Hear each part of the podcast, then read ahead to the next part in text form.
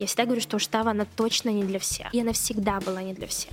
Мы такие креативные, концептуальные, что просто с ума сойдешь. Мы понимаем, да, что для российского э, покупателя есть два модных дома. Модный дом Вячеслава Зайцева и модный дом Валентина Юдашкина. Были ли у нас конфликты? Конечно, были. Я сама создавала не очень экологичную среду рабочую. Никогда не плачьте на работе. Ни одна работа этого не стоит. Вообще страх — лучший друг. У меня в 2009 году диагностировали рак щитовидной железы. Меня не вдохновляет больше ни та кар- картинка, ни тот дизайн, который есть у Шитава. Ты начала ходить к терапевту, к психотерапевту Да, какое-то Мне время? 35 лет, и я начала ходить. Я не считаю себя в целом положительным героем. Я прекрасно знакома с большинством моих демонов. У нас э, в целом Шитава не очень хорошо с анализом. Мальчик дарит букет, мужчина открывает для жены швейное производство.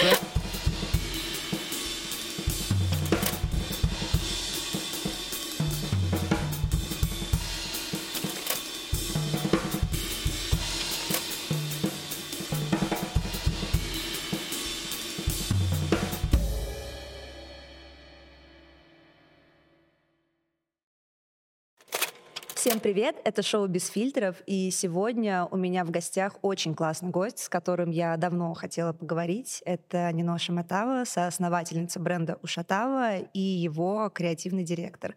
Нино, привет! Привет, Настя.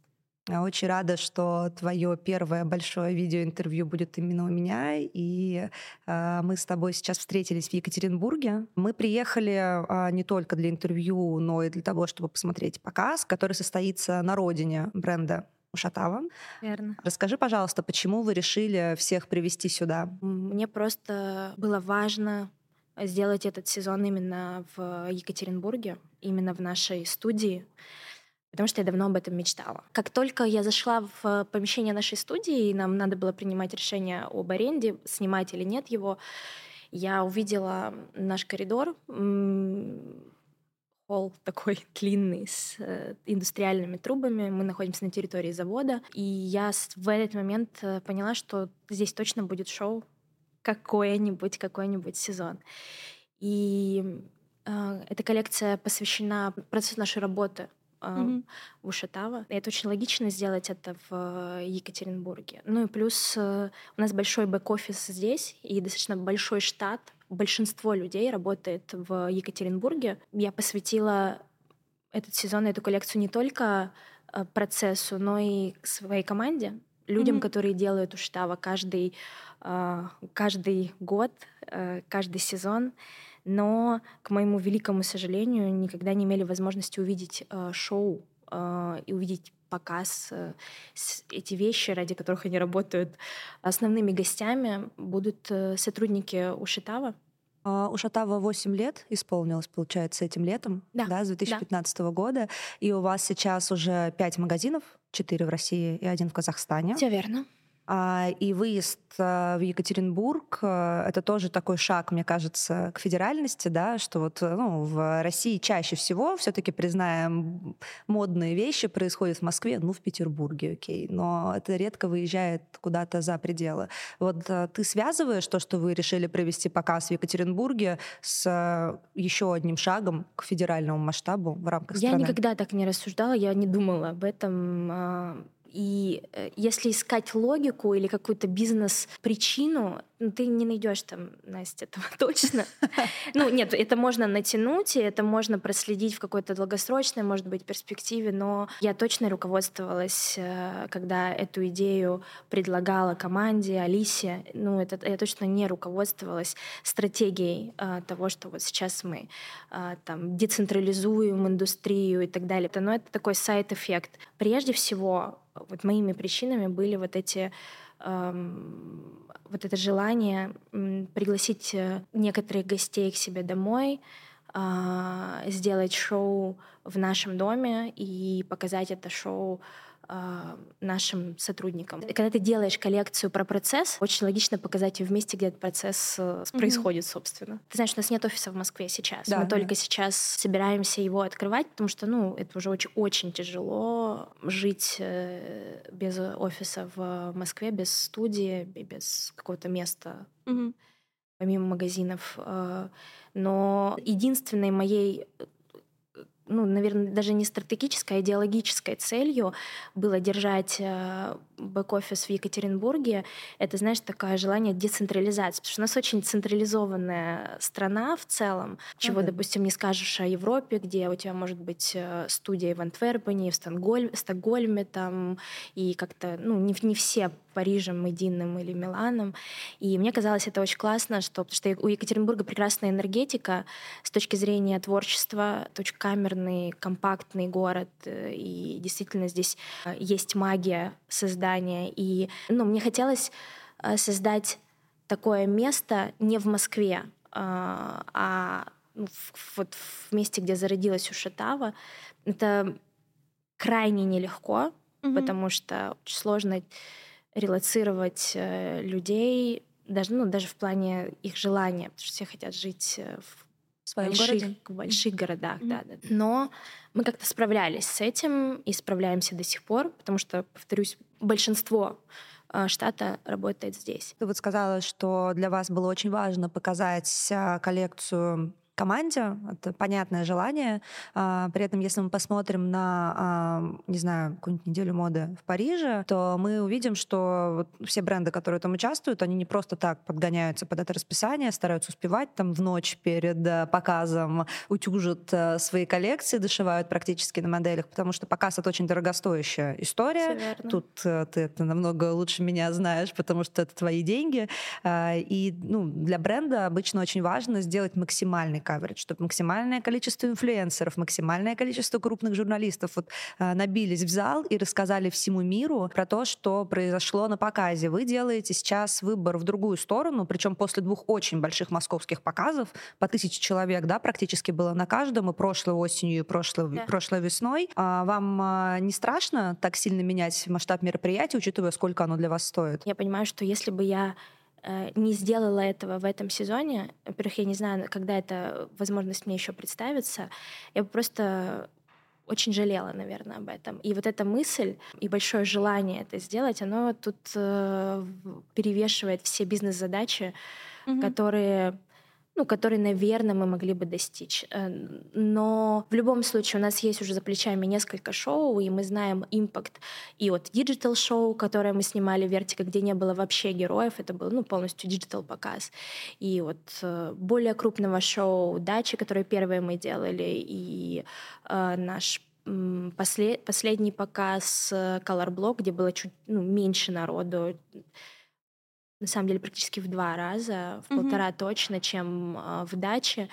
И я примерно понимаю, какую цену ты платишь, э, выбирая тот или иной концепт. Руководствоваться мечтой э, и большой идеей для меня в этом сезоне, ну, наверное, важнее. Потому что это первое шоу, которое и первая коллекция, которую я делаю сама и одна, без Алисы, без сокреативного директора. Мои друзья часто смеются, что я шопоголик, но на самом деле это уже давно не так. Я много лет не хожу в офлайн магазины в начале каждого сезона составляю доску на Pinterest и список покупок, чтобы не купить лишнего, и в целом намного больше продаю сейчас свои вещи на ресейле, чем покупаю новые. За годы работы в моде и гиперпотребления мой поход к покупкам в целом стал намного рациональнее, и, как ни странно, когда я стала покупать меньше, выглядеть я начала намного лучше. Одним из своих лайфхаков здесь я точно могу назвать внимательное отношение к сезонности. Я стараюсь планировать свой шопинг так, чтобы многое покупать на распродаже. И, конечно, самый горящий сезон здесь – это ноябрьская черная пятница и новогодние распродажи. Хочу показать вам четыре классных пары обуви, которые выбрала на скидках в приложении итальянского бренда H и свои образы с ними. Босоножки – это мой любимый вид обуви. Конкретно эта пара выглядит очень по-парижски в духе Изабель Маран. Я буду носить их летом с короткими кожаными юбками и в межсезонье с брюками и джинсами. Что может быть лучше, чем купить на распродаже вечную классику? Мне не близки популярные сейчас массивные лоферы, а вот элегантные модели вроде этой я люблю и очень активно ношу. Казаки до колена – это один из самых сексуальных видов осенней обуви, по моему субъективному мнению. Мне нравится, что у этой пары вышитое акцентное голенище и правильный острый нос. Носить такие, конечно, лучше всего с голыми ногами. У кого-то в гардеробе базовая обувь в холодный сезон – это ботинки, а у меня это ботфорты. Я ношу много платьев и юбок, и ботфорты позволяют сбалансировать образ. У этих невысокий устойчивый каблук, так что они не будут выглядеть вульгарно даже с мини. Все эти пары я нашла в приложении итальянского бренда H, на которое искренне рекомендую вам обратить внимание. Здесь вы найдете идеи для стилизации образов в формате Stories, интуитивно понятный интерфейс, а еще команда бренда часто публикует интерактивные диджитал-игрушки. Удобный онлайн-формат, чтобы не тратить время на магазины, плюс выгодная цена и отличное качество. Мне кажется, сейчас самое время скачать это приложение, если у вас его все еще нет. А, давай немножко сделаем небольшую ретроспективу для наших зрителей. Когда бренд запустился, вы делали а, с Алисой вдвоем, потом появился Дача, а, который а, возглавил мужскую линейку да. и, и потом стал контент-директором, и он, в принципе, участвовал в креативном процессе, верно? Мне кажется, похожая история была с Сананом в плане того, что вы очень а, как-то сошлись. И он тоже рассказывал в интервью, что у вас случился эмоциональный клик, что это было не только про работу, это было, в принципе, такая а, очень близкие отношения. И вот теперь а, Нино а, сама по себе, как единственный... Вы были со-креативными директорами, с ним да. теперь ты одна креативный директор. Да. Как ощущения? Ну, это, конечно, это волнительно и... Э, ну и страшно, наверное, потому что, ну, несмотря на то, что э, моя команда остается со мной и в лице Алисы, и в лице Сананы, который делает стайлинг э, mm-hmm. этой коллекции, и в лице там арт-директора Саши Колоцка, ну, то есть это вот те люди, э, которые, там, Алина Григорашвили, э, те люди, которые э, безусловно дают мне фидбэк, дают поддержку, но это, это очень сложно, это нелегко эмоционально понимать, что ответственность, э, которую я сама же на себя возложила, как мы это любим делать, она только лежит на мне. Страх неудачи, страх провала, ну, вообще страх э, лучший друг, а, с которым, ну, с которым нужно просто дружить и понимать, как, э, как как с этим можно работать? А, мне кажется, у тебя, ну, я не знаю, поправь меня, если я не права, у тебя в целом а, появилось намного больше личного в том, что ты делаешь в бренде еще до того, как а, вы объявили с Сананом о том, что вы расходитесь, и твоя последняя а, последний показ, который вы делали, он тоже был очень личным. Там были твои карикатурные портреты, они были на огромных экранах, они были на платьях. А потом ты выпустила а, в телеграм-канале вашем очень тоже личный текст про 35 а, лет и про любовь к себе. Вот что, если мы сейчас немножко сделаем два шага в сторону от показа и э, приблизимся к Нино, что у тебя сейчас происходит а, в душе и в голове? Что, ну, очевидно, происходит какая-то перестройка. Ну, безусловно, это э, происходит попытка э, достать из себя э, истинный смысл э, того, кто я и, и чем я хочу на самом деле заниматься, и о чем я хочу рассказывать э, в своей работе и в своем творчестве. Я считаю, что для креативного директора, наверное, это одно из самого важного, что ну, и, сам, и самая сложная задача, которую я вижу и которую я перед собой ставлю, это честный диалог с самим собой. Потому что когда он есть, ты понимаешь, кто ты на самом деле. Ты, не, ты этого не стесняешься, ты этого не так боишься сильно, перестаешь этого бояться. Ты понимаешь, э, кто ты есть, что тебя на самом деле беспокоит и о чем ты хочешь э, говорить и о чем ты хочешь творить и что ты хочешь делать. Это супер сложно. Э, этому учат в хороших школах э, дизайна. У меня нет академического образования в моей профессии. И это накладывает, конечно же, определенный отпечаток ну, на мое отношение. Я волнуюсь часто из-за этого mm-hmm. и переживаю. Но по-хорошему я считаю, что вообще вся работа моя, она об этом. Действительно достать истинные смыслы. Почему для тебя сейчас а, вот в последнее время а, так важна именно тема любви к себе? Потому что я поняла, что это одна из самых важных тем в моей жизни, которая сквозь мою жизнь э, просто пролегает такой, знаешь, красной нитью. У меня прекрасная семья, но достаточно, ну, мой папа, он был, у него были очень высокие ожидания э, от меня, mm-hmm. как от э, своего идеального ребенка, и я не вполне э, умела и умею выбирать что-то.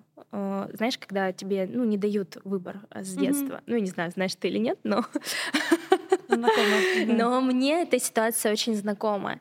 И когда у тебя э, нет честного диалога с самим собой с самого, самого детства, когда ты не, ты не можешь выбрать то дело, ну, просто нет возможности по тем или иным причинам выбрать то дело, которым ты хочешь заниматься, то образование, которое ты хочешь получить. В какой-то момент э, ты приходишь к осознанию того, что ты так больше не можешь жить, тебе нужна переоценка. Но в моей э, жизни мне очень помогла ну, ситуация, которая случилась с моим здоровьем. У меня в 2009 году диагностировали а, рак щитовидной железы. И это такая была, знаешь, э, борьба длиной, э, ну, долго, долго очень я как-то не могла полностью вылечиться, длиной там лет 8-10 э, с рецидивами, еще с чем-то. И но э, по прошествии этого времени я понимаю, что это как бы это очень это очень непросто, но э, у этого есть э, обратная сторона, когда ты все-таки начинаешь э, думать и мыслить по-другому, и ценить какие моменты, которые ты не ценил, и ценить себя больше. И когда ты действительно понимаешь, что в этой жизни там нет ничего круче, чем делать то, что ты хочешь на самом деле, mm-hmm. и быть тем, кем ты являешься. Для того, чтобы стать кем, тем, кем ты являешься, тебе нужно принять себя таким, какой ты есть. Посмотреть на себя трезво, понять свои сильные слабые стороны, полюбить свою слабость. Это же очень тяжело ну, в моем случае с моим э, воспитанием и, э, это просто ну, практически невозможно. Э, что значит э, полюбить свою слабость? Ну, это, Мне даже... кажется, вообще постсоветское такое поколение, которому мы отчасти принадлежим, и наши родители, это не совсем про любовь к слабостям. Я бы сказала, mm-hmm. что это антоним любви к слабостям и поглаживанию Но своих... мой папа грузин mm-hmm. еще, понимаешь? Вот если... А ну... что, вот расскажи, что такого в грузинском воспитании, вот в смысле не знаю, цели и задачи, перед которые перед тобой ставят родители, как перед ребенком? А, моя мама, у нее супер такая безусловная любовь ко мне. Она бесконечно много для меня всего сделала, как и папа, безусловно. Папы нет в живых уже много лет. Но папа, он воспитывал меня в достаточно жестких условиях с точки зрения ожиданий своих, потому что ожидания от меня были не как от девочки, прежде всего грузинки, О. а как от мальчика, потому что папа всегда хотел мальчика, и как-то вот ну, я не чувствовала, что, знаешь, я принцесса. Как от, как от наследницы, в, да, скорее? Да, угу. я чувствовала, что э, меня отдали в лучшую школу в городе, и я действительно очень благодарна э, папе за все, за вот за то образование, которое я получила школьное. Я считаю, что это в моей жизни э, это самое лучшее образование, которое, на котором я еду до сих пор. Mm-hmm. Маме было очень страшно, потому что там очень высокий конкурс, высокие требования, но uh, папа настоял. И вот, знаешь, вот в этих вот э, ты должна быть лучшей, ты должна добиться всех высот, всех успехов, лучше всех. И вот когда, когда у тебя такие ожидания, конечно, это накладывает определенный отпечаток. При этом ты не можешь быть э, лучше всех в том, что ты любишь делать. Ты должна быть лучше всех в определенных сферах юридическое, экономическое. Кейли Бибер в последние три года сохраняет статус одного из главных бьюти-инфлюенсеров. За ее ритуалами красоты следят миллионы подписчиков по всему миру. Одно из главных правил Хейли – меньше макияжа и больше времени для ухода за собой. Маски, массажи, пилинги и микротоки – это ее основные ритуалы, которыми она делится и вдохновляет других. Я стараюсь следовать своим собственным бьюти-ритуалам. Например, слежу за водным балансом и своим режимом сна, а еще наношу уходовые средства по сезону. Но независимо от сезона, я стараюсь систематически делать процедуру микротоков. Сейчас я пользуюсь новинкой этой осени гаджетом Bear 2 от шведского бьюти-бренда Foreo. Девайс оснащен четырьмя типами микротоков, которые, в отличие от кремов и сывороток, проникают в глубокие слои кожи, помогают разгладить морщины, подтянуть овал лица, стимулировать выработку коллагена и эластина, что помогает коже стать упругой и плотной. Также микротоки Foreo помогают улучшить микроциркуляцию, способствуют обновлению и омоложению кожи. Ну и, конечно, помогают уменьшить отеки благодаря лимфодренажному массажу. Я делаю процедуру микротоков BR2 по утрам, чтобы улучшить отток лимфы и тонизировать кожу. Мне очень нравится результат. Кожа эластичная, без отеков, и цвет лица становится свежим и здоровым. Главное тут регулярность. Вы сможете увидеть результат уже через пару недель ежедневного использования. В приложении Форео есть персонализированные техники массажа под разные потребности кожи. Например, лимфодренажный, рефлекторный и, конечно, массаж шиатсу. Спасает, когда нужно снять напряжение после сложного дня. Если вы хотите получить максимальный уход за кожей дома, выбирайте гаджеты Форео. Заказать BR2 и другие микротоки Форео можно по ссылке в описании, тем более, что в ноябре самые выгодные цены. И пусть это будет вашим любимым бьюти-ритуалом тебя образование же юридическое, верно? Я mm. очень хотела поступить, поступать э, в юракадемию в э, Екатеринбурге здесь. Это достаточно сильно. У нас в школе вообще нас готовили, для, знаешь, к сильнейшим вузам страны и даже не только Это страны. лицей или гимназия? Это была гимназия, да, mm-hmm. в Сургуте. Я mm-hmm. родилась в Сургуте. Моя семья беженцы из, из Абхазии. из Абхазии, да, и мы вынуждены были переехать другое место. И я родилась в Сургуте, и вот я... У нас была супер крутая школа. Mm-hmm. Я считаю, что директор нашей гимназии визионер, ну, даже оглядываясь сейчас. Была очень экспериментальная система образования. Но потом так получилось просто по стечению обстоятельств, что я, мой брат работал в «Газпроме», и я поступила не в юриди- юракадемию, а в УРФУ сейчас, тогда это был УПИ, а, поступила на экономический mm. факультет в области энергетики получается, целевое направление от «Газпрома». То есть «Газпром» платил за мое обучение, mm. я должна была потом там отработать пять лет. Но, Отработала? Нет, конечно. Ну, это, мне не супер не близка корпоративная культура, э, ну, наверное, таких больших корпораций. Я поняла, я отработала там полгода, и э, потом на тот момент э, мой еще не муж, э, мой молодой человек просто сказал, что нужно заканчивать, потому что я вообще я потеряла себя абсолютно. Эм, и я просто пришла, пришла к Андрею, к брату, сказала, что ну, я не буду тут работать. А что, какие санкции предусмотрены для студентов, которые не отработали положенные Ты должен оплатить все, все покрыть, покрыть э, ту сумму, которую осталось, за тебя... Как бы. не, не осталось, Целиком. ту сумму, которую за тебя «Газпром», если ты не отрабатываешь. Э, ага. Ну, по договору ты должен оплатить. Ты выплачивал? А, нет, э, мой брат... Договорился? Договорился, да, да, да. Прекрасный брат. Ну, я, причем я так боялась, знаешь, вот этот вот мой страх подвести, подвести свою семью, там, получить тройку, э, поступить не туда, куда вот, э, ну, куда меня прочат поступить. Или я так боялась, представляешь, я там, ну, наверное, месяца три, я так боялась просто прийти по-человечески поговорить, поговорить, что я не могу работать. Это не, это не, не то, что не моя мечта, это анти-место для меня. Но под, когда я пришла, он говорит, слушай, вообще без проблем, пожалуйста. Это крутой поступок, на самом деле, с его стороны, что он не стал тебя дожимать. Да, да. А вот у тебя после экономического факультета на, на какой-то должности в «Газпроме» не появился азарт энергии больших денег? Это же очень большая корпорация. У меня были амбиции на этот счет, э, когда я только приходила. Это вот этот свежий а, свежий студент, только окончивший университет, отгулявший лето, осенью приходит а, в плановый экономический отдел и с такими глазами светящими. Сейчас я вам построю здесь и себе карьеру, и вам всю экономику построю. Но определенная корпоративная культура, а, которая, ну, которая, допустим, есть в «Газпроме», а, она мне не подходит.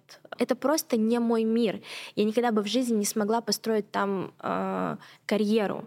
И я это очень быстро поняла, и э, когда я туда пришла, я не понимала, почему люди плачут, почему они так сидят, опустивши голову. Ты прям видела на а работе а, рыдающих э, людей? Да. Я тогда себе, наверное, знаешь, ну не наверное, совершенно точно, тогда дала себе обещание, что когда у меня будет моя компания, то мы будем большой семьей и не будет никаких интриг. Я до сих пор терпеть не могу mm-hmm. интриги на работе, я просто очень резистентна к этому, ко всему, очень всегда на это реагирую. Я а, обращусь на секундочку к нашим зрителям. Друзья, я знаю, что нас смотрят очень многие, кто работают в моде. Никогда не плачьте на работе. Ни одна работа этого не стоит. Это правда. вот прям супер для меня правило. Никогда. Это правда. Хочется заплакать, значит, возможно, пора менять работу. Но, я кажется... полностью с тобой согласна, потому ну, и не надо работать, тоже... не надо работать действительно там, где вы не хотите работать. Я поним... В медиа, где 10 лет проработала в глянце, там это тоже же очень популярная история. Все постоянно на пределе, на надрыве, и вот это вот пойти порыдать в туалет, это, ну, я ну, считаю, что на... это нельзя ни в коем Справедливости случае. ради, Настя, у нас супер непростая работа. В Ушитава я... То есть это не взаимоисключающие вещи, mm-hmm. что э, ты вот э, ты работаешь в «Газпроме», ты плачешь, а пришел в Ушитава, это мир облачков. Да-да-да, где ты просто порхаешь каждый день. Я думаю, что в Ушитава гораздо более интенсивная работа с точки зрения сложности, с точки зрения время затрат, того вклада, который я думаю, каждый линейный даже сотрудник делает. Просто это дело же не в этом, дело в том, с каким отношением, с каким ощущением ты этим занимаешься. Если тебе хочется постоянно плакать, тебе нужно менять работу, совершенно точно. Mm-hmm. Да, согласна. Да. Если ты работаешь на износ, но как бы ты где-то внутри понимаешь, что ты кайфуешь от этого, ну тогда, наверное, все в порядке. Мне знаешь, кажется, что это как а, инвестиция. Если ты хорошо вкладываешь, то твои дивиденды должны превышать вложения. Вот здесь то же самое. Если тратишь кучу сил, но эмоциональная отдача это перекрывает, то как а, бы да, да, тогда наверное. едем дальше, в принципе. Да, а я а, нагуглила, что после а, Газпрома у вас с мужем был стартап, он назывался Уральские выходные, вроде бы, и ты там была гендиректором, это был какой-то сервис по доставке еды или что-то вроде того. Я думаю, что это было что-то, что так и не сработало, но у нас была идея открыть э, клуб а, но это было, по-моему, больше Митиная идея. Если говорить о моих стартапах, может быть, ты не нашла карточек предприятий? Из того, что я делала после э, после того, как ушла из «Газпрома», у меня был такой, знаешь, пятилетний около депрессивное э, время, когда я, ну, просто была там ну, женой, наверное, человеком, который ничего не делал, но я старалась искать себя, и я помню, я у меня, у меня был такой бизнес по браслетикам. Я плела браслетики сама, я очень неплохо, кстати, зарабатывала. Прикольно. Пока мне это не надоело. Ты возила, по-моему, вещи, да, еще из-за металла? Из да, Милана. и э, потом я начала работать э, с вещами. Я возила вещи из аутлетов э, mm-hmm. миланских, ну, итальян, итальянских, да, да, это было Милан и под Флоренцией. Но мне очень быстро это надоело тоже, потому что не было какого-то творчества, знаешь, в этом для меня. То есть э, все-таки и сейчас я понимаю, что что-то создавать с нуля, конечно, это, угу. наверное, мой путь. Ну, ты тогда поняла, что хочешь работать с модой? Вот когда О, нет, всем... Э, то, что я хочу работать с модой, я поняла очень давно. Просто Ой. стратегия моего воспитания не подразумевала творческих профессий. Нельзя было выбирать творческую Нет. профессию? Я тебе больше скажу, нельзя было даже выбрать э, гуманитарное направление. У нас, mm-hmm. э, у нас в школе там с восьмого класса, по-моему, э, было разделение. Ну, не то чтобы что нельзя. Просто это как-то очень... Папа меня подводил. Он достаточно, достаточно круто умел э, договориться со мной о том, что мне нужно делать. Я прекрасно знала историю, русский язык, литературу. Ну, у меня, очевидно, а, предрасположенность к этим а, предметам. Но папа говорил, что это, вот он говорил, это слишком легко для тебя. Ну, э, куда ты пойдешь учить то, что ты так знаешь? Ну, спорно, конечно, да, что вот литература или история это слишком легко. Ну, он говорил, это твои сказочки, которые ты прекрасно освоила, иди осваивай математику что я никогда не сделала и до сих пор не сделаю, и никогда точно не сделаю. А, освоить математику, физику, но все-таки я выучилась на техническом направлении в школе. Не только в этом дело, дело еще в том, что из-за того, что у нас нет э, в стране э, сильных институций, на мой взгляд, ну не было тогда точно, а сейчас что-то зарождается появляется, и у этих профессий не было вообще никакого имиджа в стране, не только для папы, но и для меня. У это, модных ты имеешь Конечно, ну, угу. по крайней мере, в Сургуте, где я жила, и потом в Екатеринбурге. То есть а, мне очень долго казалось, а, это мечта и это желание из области фантастики. Вот почему-то я это для себя мыслила как что-то, что никогда не произойдет. Иметь свой, свою линию одежды, Это казалось, ну, чем-то, наверное, мы с Алисой просто вспоминали, что мы, мы уже, будучи с ней знакомыми, э, как-то разговаривали об этом, но это прям казалось, знаешь, как в космос полететь. Ну, что-то вот прям невероятное. Это был, ну, наверное, какой там 2012 год, 2013 mm-hmm. год. Вы, получается, познакомились в десятом и в пятнадцатом практически одним днем решили запустить Ушатава, верно? Мы пошли учиться, мы пошли учиться кройке и шитью, mm-hmm. мы где-то год учились э, шить, и потом до просто... запуска. До запуска, mm-hmm. да. До запуска мы занимались с преподавателем просто для того, чтобы освоить какие-то азы, эм, и потом мы запустили в 2015 году Инстаграм. Да, все было очень просто. Ты запускаешь Инстаграм, все. Все дальше как-то само происходит? Всё, да, э, ну, по крайней мере, у нас так произошло. Все mm-hmm. произошло, мне кажется, очень органично и очень легко, можно сказать. Э, наши друзья стали сразу заказывать у нас э, вещи. Потом друзья друзей это увидели, у которых там чуть больше было э, аудитории они это все репостнули, поддержали. Как ты знаешь, это все было очень органично. Mm-hmm. Мы, я не помню, чтобы мы именно к промоушену, к пиару на первых этапах прикладывали хоть э, хоть какие-то вот прям серьезные усилия. Ты рассказывала, что запустила бренд Наспор со своим другом, который сказал, что он заберет у тебя телефон, если ты не, зап- не будешь выполнять пункты из списка по запуску бренда каждый день. И теперь он вроде бы ваш маркетинг-директор. Да, все так и было. Я очень люблю сейчас наши вот эти старые интервью, их достаточно много, где все, все начинается с того, что две подружки, как мы судим с собой из Нью-Йорка. Чтобы было еще более да. Да, да, да, есть это клише. Две подружки из Нью-Йорка э, организовали там предприятие. Э, но по факту так и было. Э, мы действительно с Денисом просто сидели и обсуждали его, ну, какой-то его стартап, он был очень увлечен этим. Он говорит, а ты что? Говорю, нет, я ничего. Говорит, давай. И он как-то действительно меня завлек э, в азартную авантюру. И сейчас Денис, да, спустя много времени, уже год, наверное, третий или третий, mm-hmm. наверное, работает в Штау. А потом еще был эпизод тоже, мне кажется, очень яркий, когда эпизод с заказом меха когда, да, когда Алиса заказала Алиса, меха да. на миллион рублей, и оказалось, что у вас нет этих миллионов, да. миллиона рублей. Но здесь у меня нет вопроса, правда ли это очевидно, что это так. Это у меня вопрос так. только, неужто вы, э, вы вообще не поругались, когда это случилось? Вообще не было никакого mm, Алиса конфликта? Mm, человек, которому я благодарна просто до такой глубины души, потому что она вы, выдержала такое давление с моей стороны, которое, ну, мне кажется, не, не испытывал точно ни один сотрудник у Шитава. Хотя я, я, я была достаточно жестким руководителем раньше, и эта жесткость, она не связана с, с какой-то мудростью или с какой-то справедливостью. Знаешь, это больше, наверное, я называю эго-геймс, когда ты э, выясняешь отношения с собственным эго и э, транслируешь это на близких, ну, на твое ближайшее окружение. Наверное, я бы вот так назвала. Были ли у нас конфликты? Конечно, были. Ну, они были все инициированы мной, потому что... Такой ты просто ну, агрессор. Я, да, я, я, могу рассказать тебе об этом честно. Э, мы с тобой только говорили о том, что я там пришла в «Газпром», мне было сложно э, адаптироваться к какой-то там, знаешь, среде, но у меня был период, и я могу честно об этом рассказать, когда я сама создавала не очень экологичную среду э, рабочую. Это было как будто неподконтрольно. Это было очень...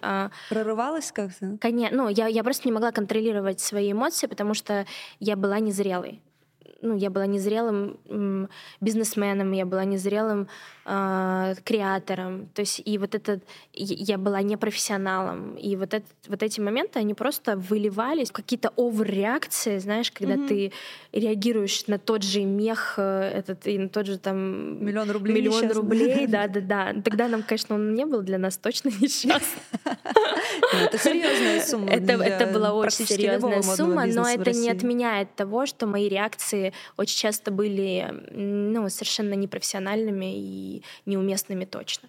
Потом просто я, ну, я выросла, я выросла во всех планах, э, и сейчас, конечно, я понимаю, признаю и честно рассказываю об этих э, ошибках, которые я совершала.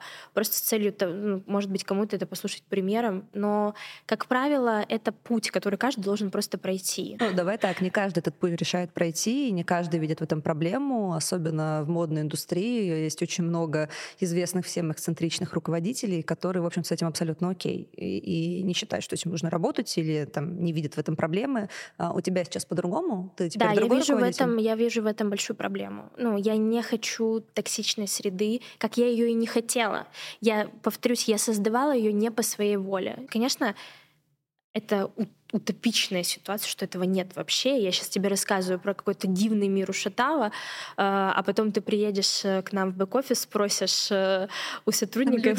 Да, да, я не просто тебе скажет прекрасная история, Ленора рассказала, но это, это то, к чему я стремлюсь. Ты рассказывала, что у вас в шестнадцатом году был неприятный момент, когда у вас одним днем уволился весь шоурум как раз, насколько я понимаю, это как раз связано с тем, о чем ты сейчас рассказываешь, верно? Конечно. Что там у вас была настолько нагнетена э, атмосфера, настолько накручены сотрудники, что они просто перекипели и уволились все одним днем. Сто процентов. Вот твой взгляд на твой стиль руководства, э, он поменялся после этой ситуации? Безусловно. Это вот да. как раз была какая-то отправная точка тогда? А-а-а. Или ты уже на тот момент понимала, что ты что-то не так делаешь, это был один из, Это был, был один из инцидентов, один из пунктов э, Э, которые, ну, наверное, один из этапов на моем пути, которые меня постепенно привели к тому, что можно добиваться э, своих целей, своих результатов э, совершенно другими методами.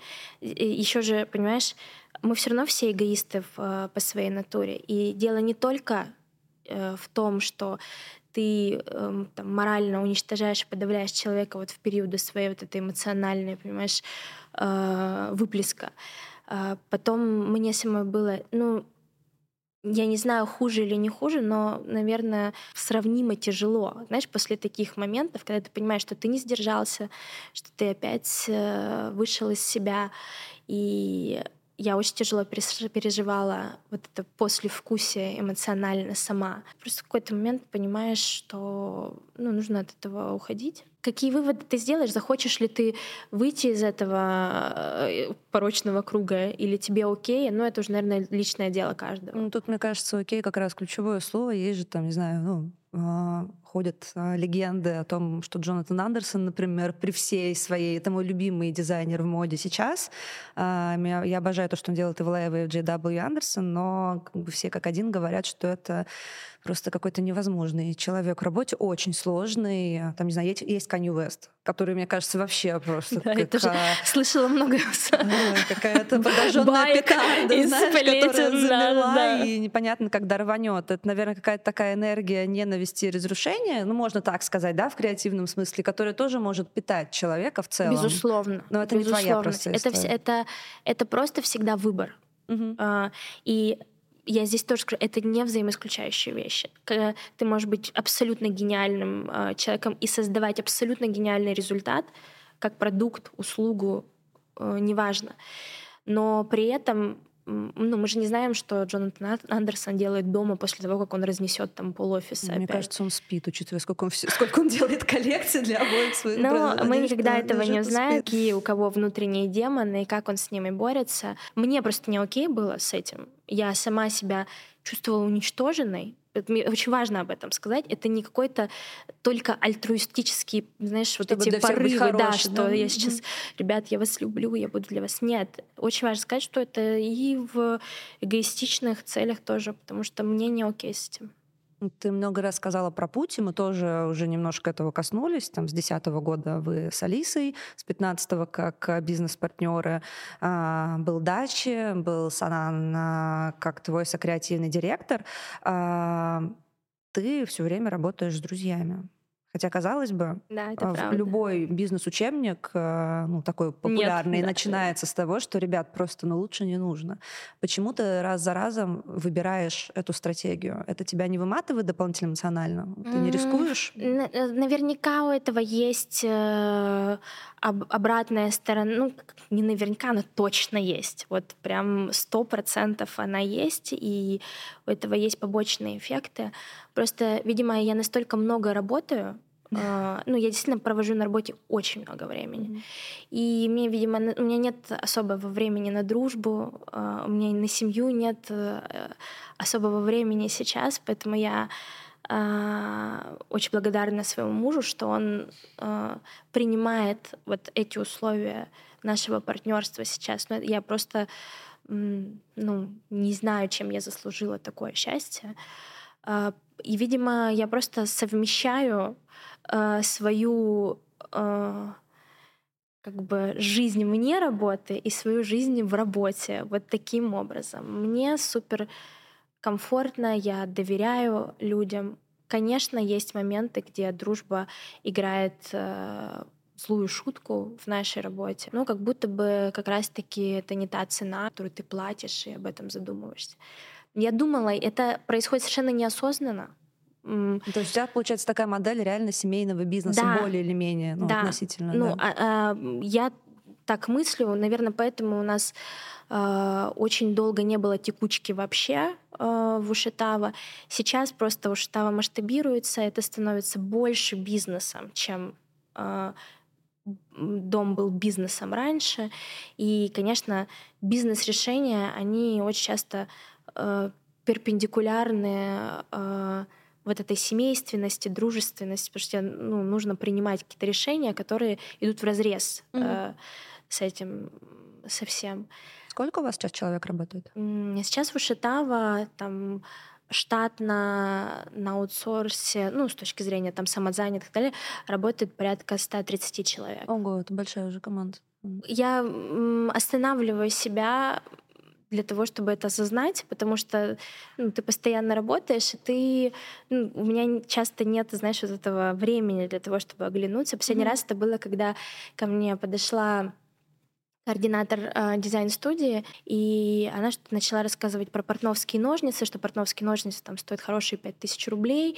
И я просто сижу так в офисе, смотрю на нее и понимаю вот в, в этом моменте, что э, у Шатава уже 8 лет и работает столько людей, и я сейчас сижу, слушаю про эти ножницы. Я говорю, Кристин, как мы вообще до этого докатились? докатились? Я говорю, я просто говорю, этот масштаб... Вот я не знаю, почему-то про... в этой истории про эти ножницы я э, ощутила масштаб mm-hmm. Ушатава, что я даже, понимаешь, я настолько далека от покупки ножниц сейчас э, портновских в Ушатава, что есть человек, который знает, что портновский но... в Ушата mm-hmm. работает, он работает в Ушатава в штате, он знает, человек, ну да. условно, да. знаешь, что он знает, что есть портновский ножницы, который стоит 5000 рублей, потому что раньше мы все это, все начиналось вот на с нас с Алисой, мы сами закупали эти ножницы, сами закупали ткани, сами торговали, сами э, там ездили на примерки и так далее. И вот э, в моменте я останавливаю себя для того, чтобы это важно делать, потому что так, знаешь, все пройдет, и ты не успеешь оглянуться. А, мы немного коснулись э, того, что ты очень благодарна твоему мужу. Я просто очень хочу эту тему э, поймать, потому что твои партнеры это не только твои друзья, муж это Словно. тоже твой бизнес-партнер, э, который э, в семнадцатом, да, если я не ошибаюсь, году открыл собственное производство, которое как подрядчик выполняет заказы для Ушатава. Сейчас уже, ну, уже давно не только для Ушатава. Да, да, да, да, да. А, но в целом, да, он очень сильно наш с Алисой выручил. А, на заре и тогда, по-моему, в 16 или 17 год, когда у нас были большие проблемы с качеством. Те производства, которые давали качество, мы не могли дать им объем. А те производства, где мы могли размещаться, нас не устраивали по качеству, и мы никак не могли на него повлиять. У нас очень, знаешь, на тот момент, я не знаю, как сейчас, э, но это было очень какое-то ревностное такое отношение, как будто мы уведем швей, или нас не пускали даже ну, в цеха для того, чтобы mm-hmm. мы, мы нам просто выносили э, в отдельной комнате одежду, которая ну, просто Боже. даже близко не соответствовала э, тому уровню, которому, который мы ожидали. И тогда Митя э, действительно нам очень помог. Он сказал, не имея причем опыта никакого вообще. А чем он занимался до этого? Он занимался недвижимостью коммерческой. А, как э, Просто он покупал, или... да, а, сдавал, угу, перепродавал. Угу. Э, как-то вот, ну, такой у него был бизнес. И он говорит, давайте я просто, ну, помогу вам. Э, потому что, ну, я просто плакала фактически. Ну, по-настоящему. Не фигурально. Да, это не то, что... Это не фигура речи. Я, действительно плакала, потому что я, ну, не понимала, как можно победить это все, когда ты просто теряешь партию. У тебя есть два выхода. Ты либо будешь продавать то, что ты ну, не хочешь продавать, либо ты сейчас потеряешь там все деньги, время, вещи, все-все-все, ткани. И тогда он помог, он открыл э, производство, на котором мы ну, де-факто стали хозяевами с точки зрения стандартов, качества, и мы могли диктовать какие-то ну, какие-то свои условия. Ты знаешь, напрашивается какой-то мем, что типа мальчик дарит букет, мужчина открывает для жены швейное производство. Это, конечно, мощный Прекрасно. Это да. Ты не ревнуешь к другим брендам, которые отшиваются на том же самом производстве? У меня был этот период, мы его тоже, слава богу, прошли. Сейчас, понятно, я понимаю, что это нормальная э, бизнес-стратегия, ну, диверсифицировать риски свои, потому что ну, очень сложно быть э, отдельным автономным производственным цехом и иметь одного клиента. клиента это да. очень ну, небезопасно. Да, да, да. И когда Митя только начал об этом говорить, я вообще не могла принять это эту, эту ситуацию, но потом, конечно, мы все учимся, становимся взрослее, и сейчас я сама даю и советую, ну, как бы э, его рекомендую в качестве подрядчика для своих там знакомых, друзей, когда у меня спрашивают, а, знаешь ли ты надежное производство, которое может отшить хорошем качестве. Когда вы э, начали э, встречаться, то у тебя была тогда история с экономическим образованием и корпоративной карьерой. Потом, как ты сказала, ты пять лет была женой и искала себя. А сейчас вы бизнес-партнеры, у тебя супер все загружено, вы работаете вместе. А на ваши личные отношения эти перемены как-то повлияли? Я не занимаюсь никакой коммуникацией с Митей э, а, с точки зрения специально Кон- это ну, сделала, конечно, да, да. да. Ну, у нас у нас никогда не было а, вот этого темы, что раз ты мой муж, то значит у тебя будут какие-то супер условия. И у нас сразу была эта договоренность, несмотря на то даже, что ну, на то, что Митя выручил нас и по факту, э, ну я это помню, мы с Алисой никогда этого не забудем. Поэтому у нас с Митей есть четкие договоренности, что нет никаких особых условий. То есть все на общих основаниях, когда на речь общих о основаниях. И даже если у Мити есть какой-то вопрос, он решает его с Алисой. Угу потому что, ну, это ее зона ответственности. И он может мне как-то там пробросить или что-то там сказать такое, но это, наверное, как если я просто его жена, а он мне жалуется на какие-то там моменты на работе, mm. э, там связанные с некой ушата.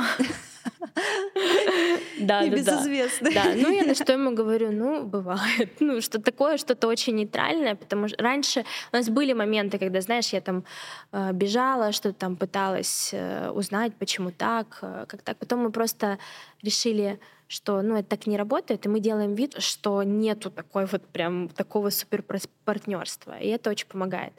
Но единственное, когда, конечно, надо договориться из серии, там, Мить, у нас будет шоу, вы должны закрыть цех. Воспользоваться, так сказать, да? Ну да, есть, есть, конечно, такие моменты. Что, что мое-то мое, что твое-то наше.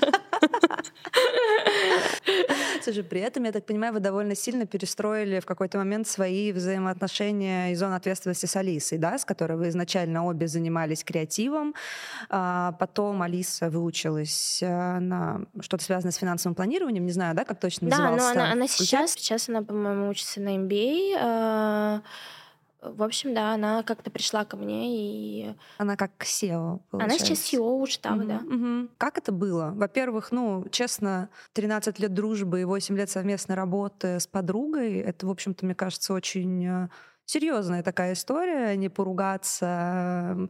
У всех есть какие-то креативные, наверное, представления о том, как должно быть. Потом кому-то нужно было отодвинуть свои креативные амбиции на второй план, потому что появились другие задачи у Алисы.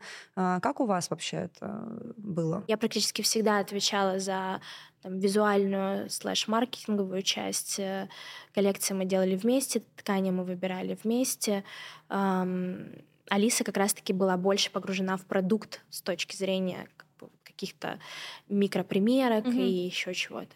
И просто в какой-то момент она пришла ко мне и честно сказала, что она хочет посвятить сейчас время структуре и масштабированию Шатава как э, бизнеса, как ну, то бизнес есть это ее было желание такое. Абсолютно, угу, честно, прям пришла ко мне на кухню и сказала, что она хочет отдохнуть от дизайна, она хочет э, пока, ну, не видит в себе сейчас прям вдохновение э, этим заниматься, но видит большую проблему э, в ну, в бизнес-части, в планировании, которую она видит в себе силы и желание и вдохновение решать. Mm-hmm. И я сказала, что, ну, а что я могу сказать? Конечно, давай полностью ее поддержала. И так мы начали работать в новых э, ролях, в новых статусах. В любом случае мы с Алисой работаем бок о бок и по сей день. У нас есть еженедельные э, с ней э, встречи, где мы рассказываем друг другу, что происходит в моей сфере, в ее сфере. И она всегда может ко мне прийти там, за каким-то советом или за мнением, точно так же, как я всегда могу и прихожу к ней за мнением и советом. Она до сих пор мой самый, э, там, самый важный критик, наверное, после меня самой. Кто более вспыльчивый, а кто более второго уравновешивает? Ну, как ты думаешь?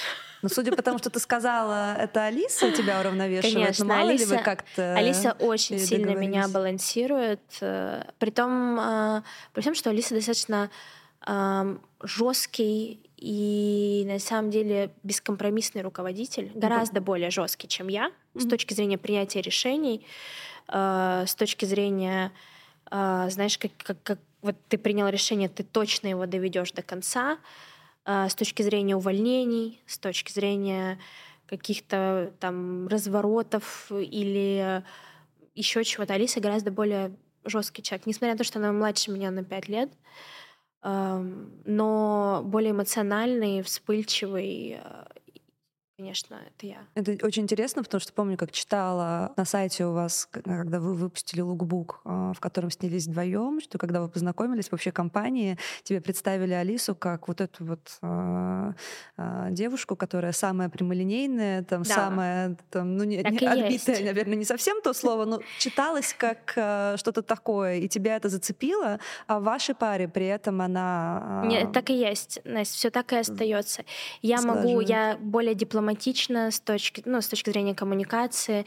Я более экстравертна. Э, Алиса такой а, она, она в себе, она интроверт, но при этом она очень прямолинейна, и она всегда скажет, мне не нравится, угу. ты мне не нравишься.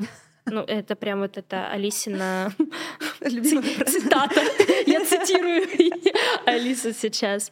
Там, ну, то есть это от людей до того, что где происходит у вас в бренде? Да, до дизайна, до всего. И я безумно ценю ее за это. Понимаешь, mm-hmm. у человека нет никакого двойного дна, ты вся точно знаешь, а, о чем она думает, как она относится и к тебе, и к тому, что ты делаешь, и к каким-то твоим решениям, и вообще к людям. Если прочитать э, какие-нибудь э, первые материалы о вашем бренде, вообще даже начать, например, с каких-то екатеринбургских, уральских э, интернет-изданий, а, там будет написано что-то вроде практичного гардероба для романтичной жительницы мегаполиса, доступный по цене, да, это было для вас важно в самом начале, когда вы запускали, чтобы вы могли конкурировать с масс-маркетом по ценам, и чтобы это стилистически соответствовало тому, что вам на тот момент нравилось.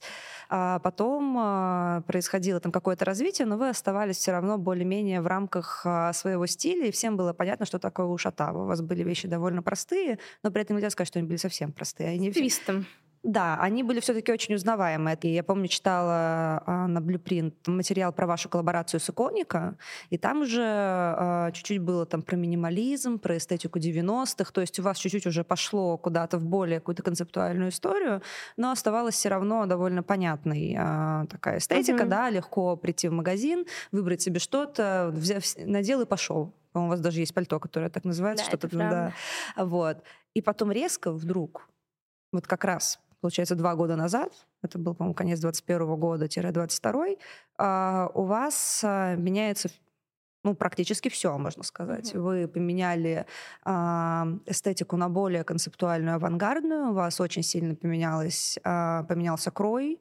а, поменялся, не знаю, стайлинг на сайте, как вы предлагаете свои вещи носить. У вас выросли цены на 30% в августе 2022 года, да, если я не ошибаюсь. То есть, по сути, ну, наверное, можно назвать это перезапуском. Это совсем другой бренд, пусть на базе, которую вы построили, но очень много отличий. Почему вы решили сделать это так резко, и как это было связано с тем, что у тебя внутри происходило? Когда умер Дачи, а, наверное, еще до, ну, какое-то время до его смерти, я просто начала понимать, что я не могу больше... Э, меня не вдохновляет больше ни та кар- картинка, ни тот дизайн, который есть в Ушитава. Я хотела двигаться дальше. Я хотела выходить на другой уровень. Я на тот момент осталась одна с точки зрения, когда вот Алиса мне сказала, что она mm-hmm. хочет посвятить э, какую-то часть своего времени бизнес-процессам в Ушитава. Я поняла, что вот это, это вот то время, когда я остаюсь одна, и что я, что я буду делать, чем, чем я буду заниматься, куда я буду дальше куда двигать. да? да, куда я дальше буду двигать Ушитава с точки зрения дизайна и с точки зрения визуала. И на тот момент я начала просто искать, э, искать э, зерно, э, искать, чего я хочу на самом деле. И я поняла, что э, корень в моем видении, он заключается в, знаешь, очищении ушитава от декораций, потому что у нас очень много было декоративного стайлинга, э, очень много было вычищенной картинки с точки зрения э, фейстюна, с точки зрения там идеальных фигур.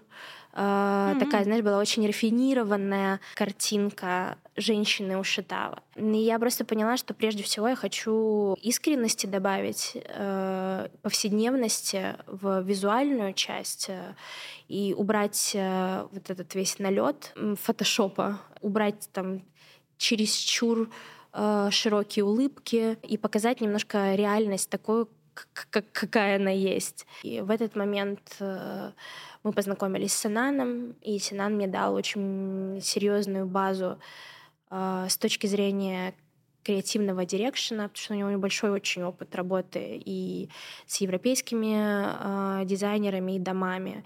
И он стал таким моим проводником э, в мир не, знаешь, не, игра, не игры в fashion, не вот в эту модную индустрию, а действительно в мир индустрии, в мир такой серьезной работы, серьезной работы над кодом э, дома, над э, идентичностью, над э, ДНК э, Ушатава. Я думаю, что ну, это, это, наверное, одна из основных задач, которую вот, ну, я решала все, эти, все это время, ты говоришь, там два, два или три года. Mm-hmm. То есть я верно тебя понимаю, что э, ты поняла для себя, что все вот как раньше для тебя не работает, ты больше не хочешь, ты думала, что делать, и в этот момент ты встречаешь Санана, и он да. как бы тебе подбрасывает идею, как это может быть э, и как это конкретно можно реализовать в твоем случае почему у нас случился матч. Потому что, когда у него спросила, что ты думаешь про Штава, он там начал, ну, какую-то очень светскую... Это в ночном клубе было, верно? В подвале.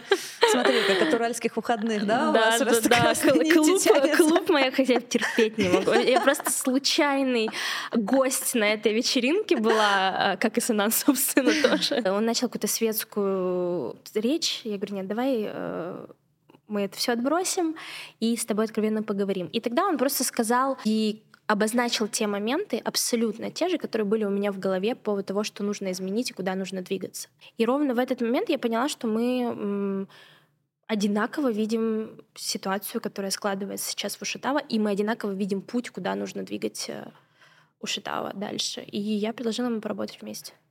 Санан э, Гасанов, он выпускник Антверпенской академии. Все верно. И такой не, немножко э, справки для тех, кто нас будет смотреть. Э, есть не так много больших э, учебных заведений, да, которые прямо вот котируются везде. Там Central да, Лига Плюща. Да, Лига Плюща. Полимода. Моды, Полимоды, Парсонс. Угу. Ну вот, наверное, Антверпенская. Ну еще Алта в да, Финляндии. Да, да, очень да. хороших технический такой, технических специалистов готовят. И из них, из всех, Антверпенская, наверное, самая отлетевшая. Вот это вот та академия, где учат там пришить третью штанину на брюки. Еще не то, что учат, там на моду смотрят как на такой супер э, концепт да, она там, менее коммерческая, да, наверное, чем вот в остальных там школах. Там первичен не продукт, а поиск формы и реализация идеи. А, в то да. время, как, допустим, там в, ну, в полимоде, в полимоде все равно ты мыслишь продуктом больше. Если мы говорим про моду как индустрию, которая на что-то живет, на что ее кто-то покупает, то для людей это все-таки ну, в массе своей им нужна одежда.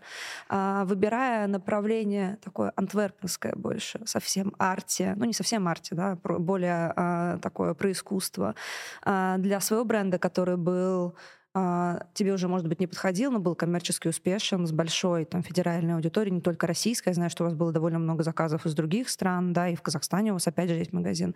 А ты не боялась просто банально обрушить продажи?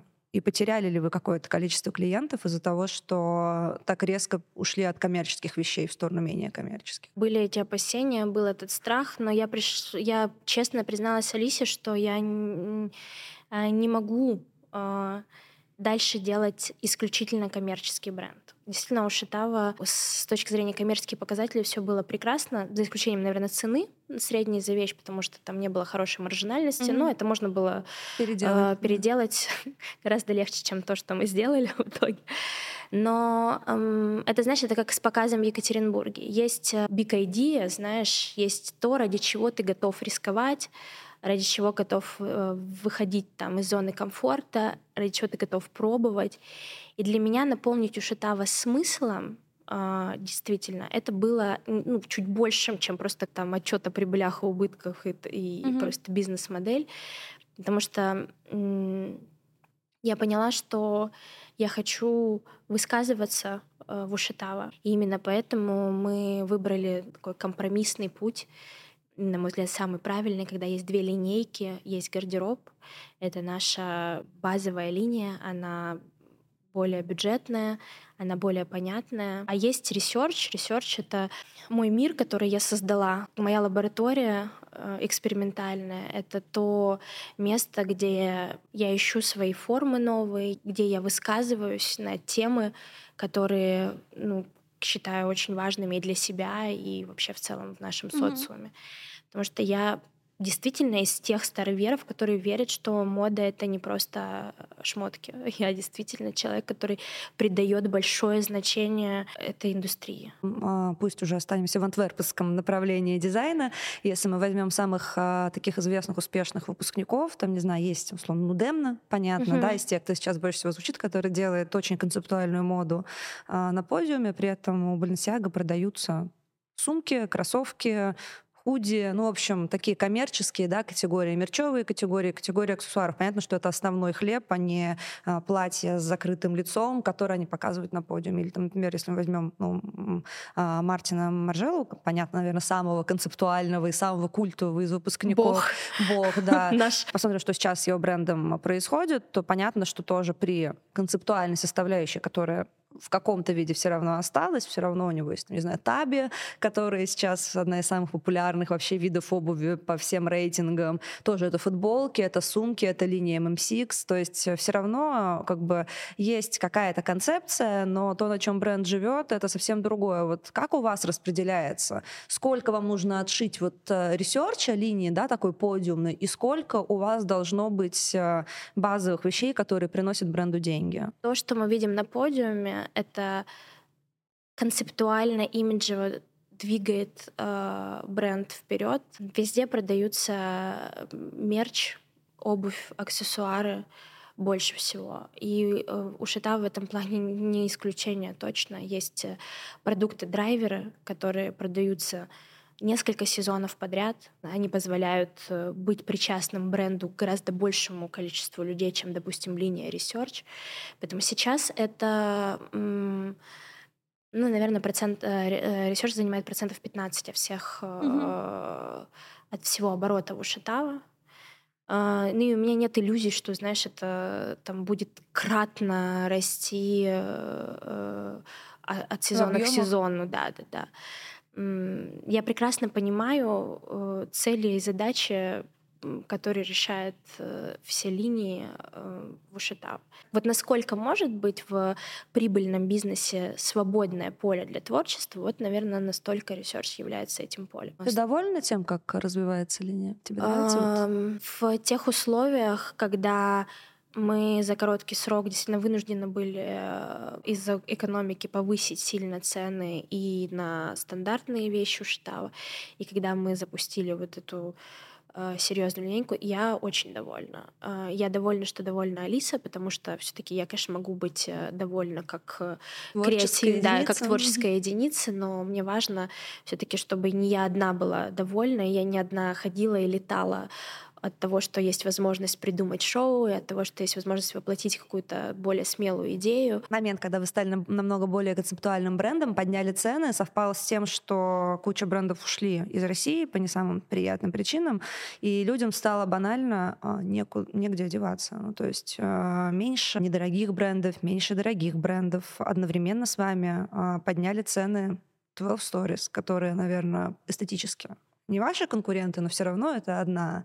Это место, где можно одеться, да? Ну, это, ну я имею в виду, что это все равно одна сфера, это все равно мода, это все равно одежда. Начали запускать а, премиальные линейки бренды, у которых их до этого не было. Там и у Lime, и у Love Republic, и у многих других брендов начали появляться более дорогие вещи. Вот когда вы принимали решение о том, что вы не просто поднимаете цены и выходите например, в премиум сегмент, да, как сделает Wolf Stories, а еще и становитесь намного более сложными с точки зрения эстетики, того, как вещи носить и стилизовать, не просто джинсы, футболка, вы проводили анализ, вообще есть достаточно людей для роста, а, для роста такого бренда в нашей стране, кто может это покупать? Учитывая, что в России все равно, ну, будем честны, вкусы по большей части довольно консервативные. У мужской аудитории совсем консервативные. Женщины все-таки тоже любят женственные платья в талию и так далее, и так далее. У нас э, в целом выштава не очень хорошо с анализом. Поэтому а, я могу коротко ответить, нет, не анализировали. И, э, ну, я, наверное, должна сказать о том, что мы в УШТА очень много решений принимаем, руководствуясь гипотезами, которые, наверное, просто нам очень нравятся. И нам бы хотелось, чтобы это было так. Конечно, э, ты задавала вопрос до этого, потеряли ли вы какую-то часть аудитории. Конечно, мы потеряли часть аудитории. Вы почувствовали это в деньгах? Нет, потому что мы повысили цену. То есть эластичности спроса было mm-hmm. достаточно для того, чтобы компенсировать, а потом нарастить, ну и продолжать расти. Мы прекрасно понимали, на что мы идем, но, во-первых, э, с точки зрения повышения цен это было необходимостью, а с точки зрения усложнения и добавления больше концептуальности в бренд это было нашим желанием. А у тебя не было соблазна? Вот ты уже точно про себя знала, что ты можешь сделать коммерчески успешный а, бренд а, недорогой одежды, который будет пользоваться спросом. Окей, тебе там надоело его делать, а, но при этом ниша это освободилась. Сделать это ты точно умеешь. У вас не было соблазна, не, не знаю, там нанять команду дизайнеров, которые бы просто продолжали делать ста- старую Ушатаву, тем более, что я видела там и коммен... ну, есть комментарии, верните старую Ушатаву. Люди э, привыкли за годы, что Конечно. вы делали этот бренд. Вот у вас не было соблазна просто это разделить. Вот здесь мы делаем деньги в больших масштабах, потому что ниша масс-маркета угу. освободилась, ушли все индитексы, зары а, и так далее. А вот здесь мы делаем research, и тут у меня полное пространство для творчества, что хочу, то и ворочу. Мы говорили о том, что, возможно, можно а, открыть другой бренд. А, а типа как сайт-бренд какой-то Да, просто штаб очень много для нас с Лисой значит, как дом, как угу. имя, отдать это имя только под коммерческую историю, я думаю, что мы не готовы. У нас была эта вилка, это развилка перепутья, где нам при... нужно было принимать решение. Мы не могли уже балансировать между масс-маркетом и middle-up люкс-сегментом премиум премиум люкс luxury. Экстра супер сегментом. И мы приняли для себя вот это решение, что мы уходим сюда. Из самого денежного сегмента вы уходите в другой, более да, сложный? Да, это было осознанное а, непростое а, решение, которое мы очень долго оттягивали. Мы просто честно сели, друг другу признались, чем мы хотим заниматься. И мы хотим заниматься вот этим. Это приносит сейчас достаточные деньги нам для того, чтобы мы не то чтобы были счастливы, но Просто жили, путешествовали. Да, жили, путешествовали, но занимались именно любимым делом. Как покупателю, который годами покупал у вас, не знаю, а, водолазки, вырубчик э, с удлиненным рукавом, который вы сделали, мне кажется, у вас одна из базовых была таких моделей, а, не знаю, по 5000 рублей продать бумажное платье за 40 а, и объяснить, э, почему ему это нужно и почему это прикольно. Рассказать историю создания этого платья. Рассказать, показать э, процесс создания, рассказать про крой, про идею, угу. платье. Есть э, несколько вариантов и несколько, наверное, направлений, когда ты покупаешь люкс. Ты либо покупаешь э, экстра качество, качество материала и качество ну, да. э, сборки этого материала.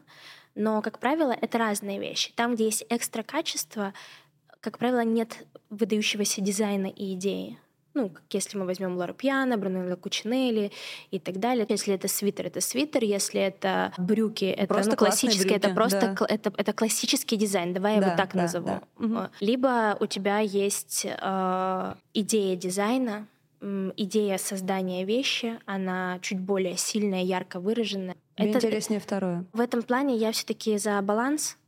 И я прекрасно себе даю отчет, что я не хочу делать crazy дизайн без качества. Мне интересно работать с формами, искать новые формы, новые силуэты. Я очень люблю силуэты, пропорции. Но я всегда даю себе отчет, что как только ты нашел форму, как только ты определился с этим, тебе нужно потратить время и позаботиться о качестве продукта. Мы с тобой уже какое-то продолжительное время говорим про последние пару лет, такие поворотные для бренда, когда он из одного, а, из одной сущности переродился в совершенно другую. И примерно в этот же момент у вас а, начало звучать словосочетание «модный дом» плюсом к бренду. Вы про это, мне кажется, довольно подробно в разных интервью рассказывали, что хочется оставить какое-то наследие тебе лично, да, чтобы это было наполнено смыслом. Но почему именно модный дом? Что такого важного в этом термине? Почему так? Я действительно считаю, что э, это очень серьезно называться модным домом. Просто в русской версии это звучит немножко нафталиново, потому что у него есть какой-то, знаешь, такой вайп. Э, Мы понимаем, да, что для российского э, покупателя есть два модных дома. Модный дом Вячеслава Зайцева и модный дом Валентина Я не Юдашкина. стала об этом да. говорить, но раз а уж ты об этом... Да, а, мне кажется, что это этом... неплохо. Это два самых это неплохо, российских но, бренда да, но это вот такое, знаешь, очень далекое прошлое. Mm-hmm. Да, да, да. И эм, я просто посчитала, что мы можем совершенно изменить это ощущение, возродить э, это словосочетание и придать ему совершенно другую, другой окрас. И это классная цель и, на мой взгляд, интересная задача, потому что раз уж мы там одни из тех, кто строит эту индустрию в месте, где пока там с ней не все в порядке, она не такая, какой могла бы быть, mm-hmm то, возможно, это одно из того, что нужно делать. Это брать каноны классические, которые есть во всем мире, и применять их себе, будучи достаточно э, свежим и современным брендом. А если однажды ты поймешь, что та сложность вещей,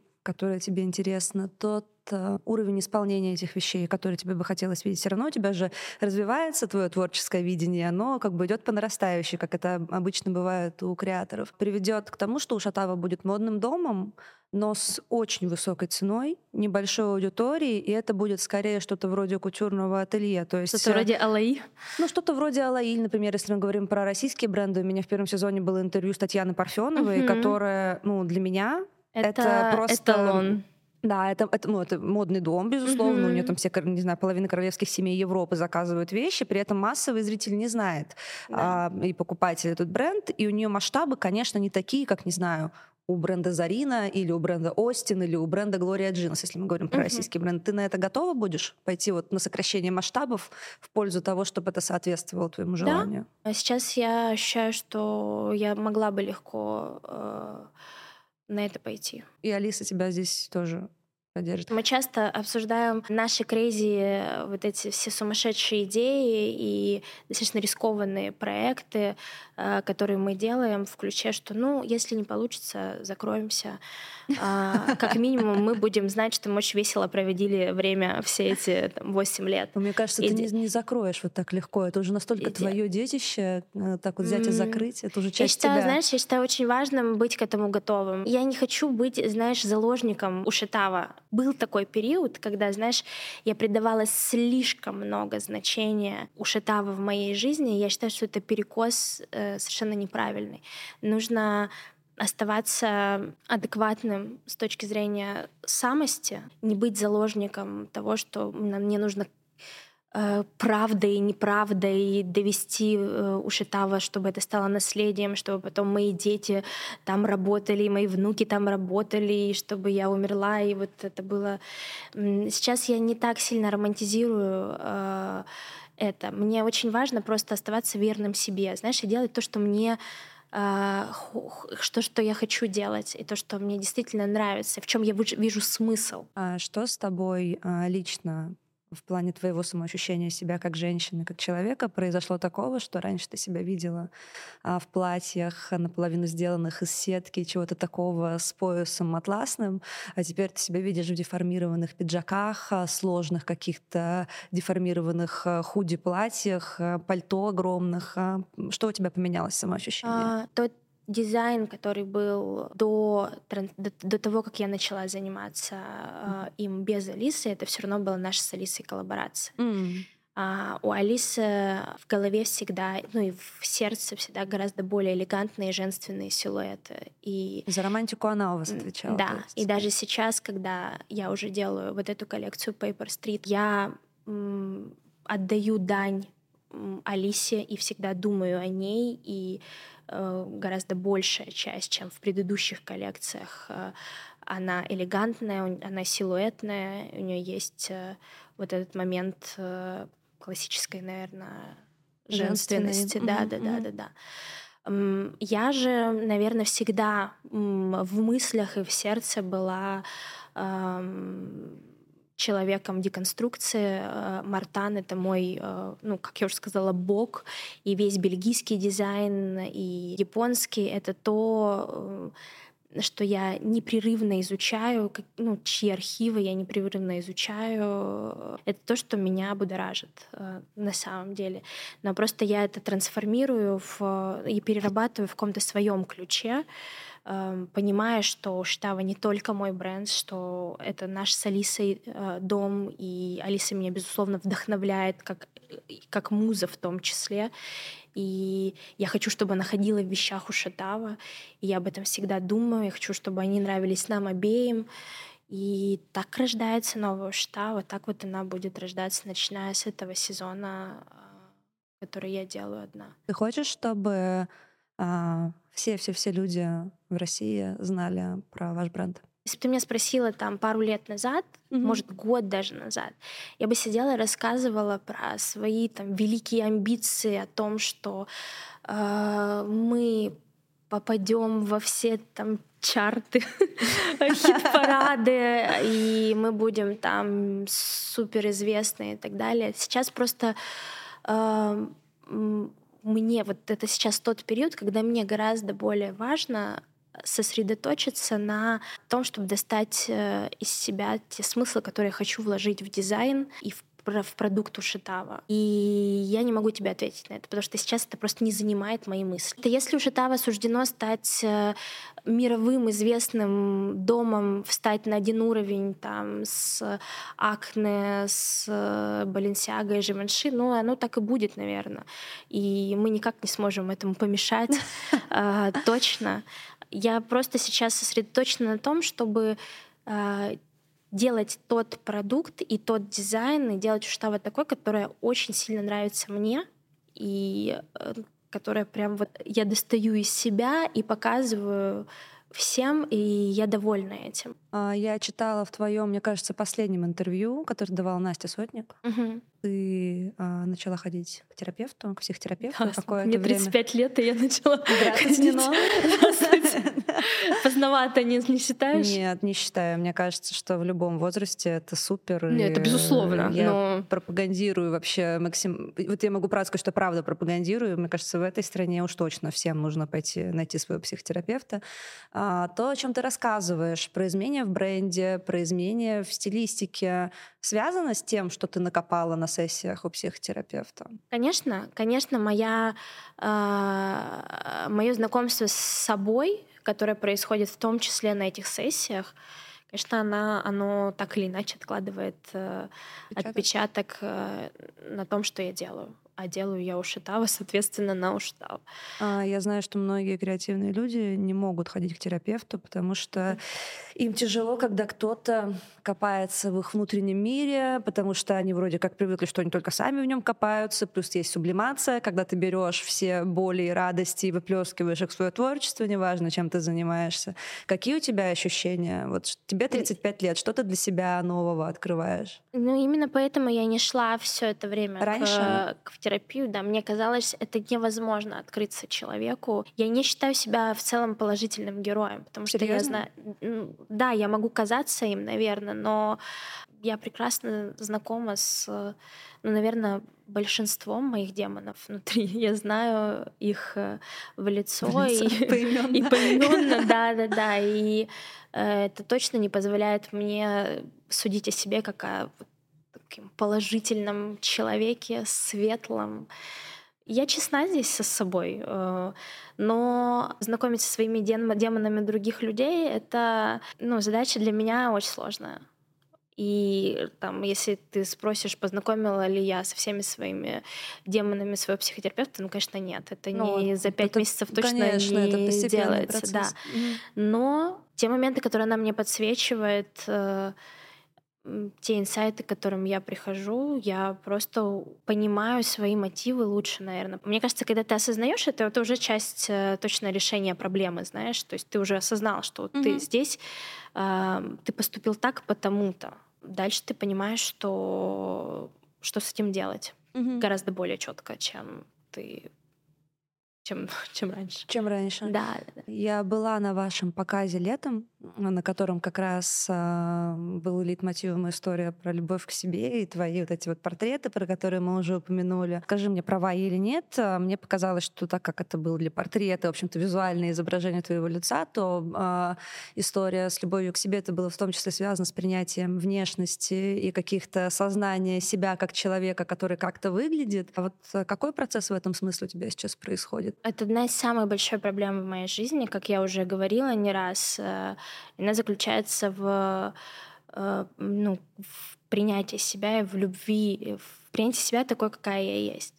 Сейчас э, я действительно учусь любить себя такой, какой, какая я есть. Я учу себя мысли, что я не стану моложе, я не стану а, там, ну, мое тело сейчас, оно, и то, как я выгляжу, это сейчас а, самое молодое, что есть. Дальше моложе будет, не будет. Моложе да. не будет, да. И я буду трансформироваться, я буду меняться дальше. Для меня сейчас очень важно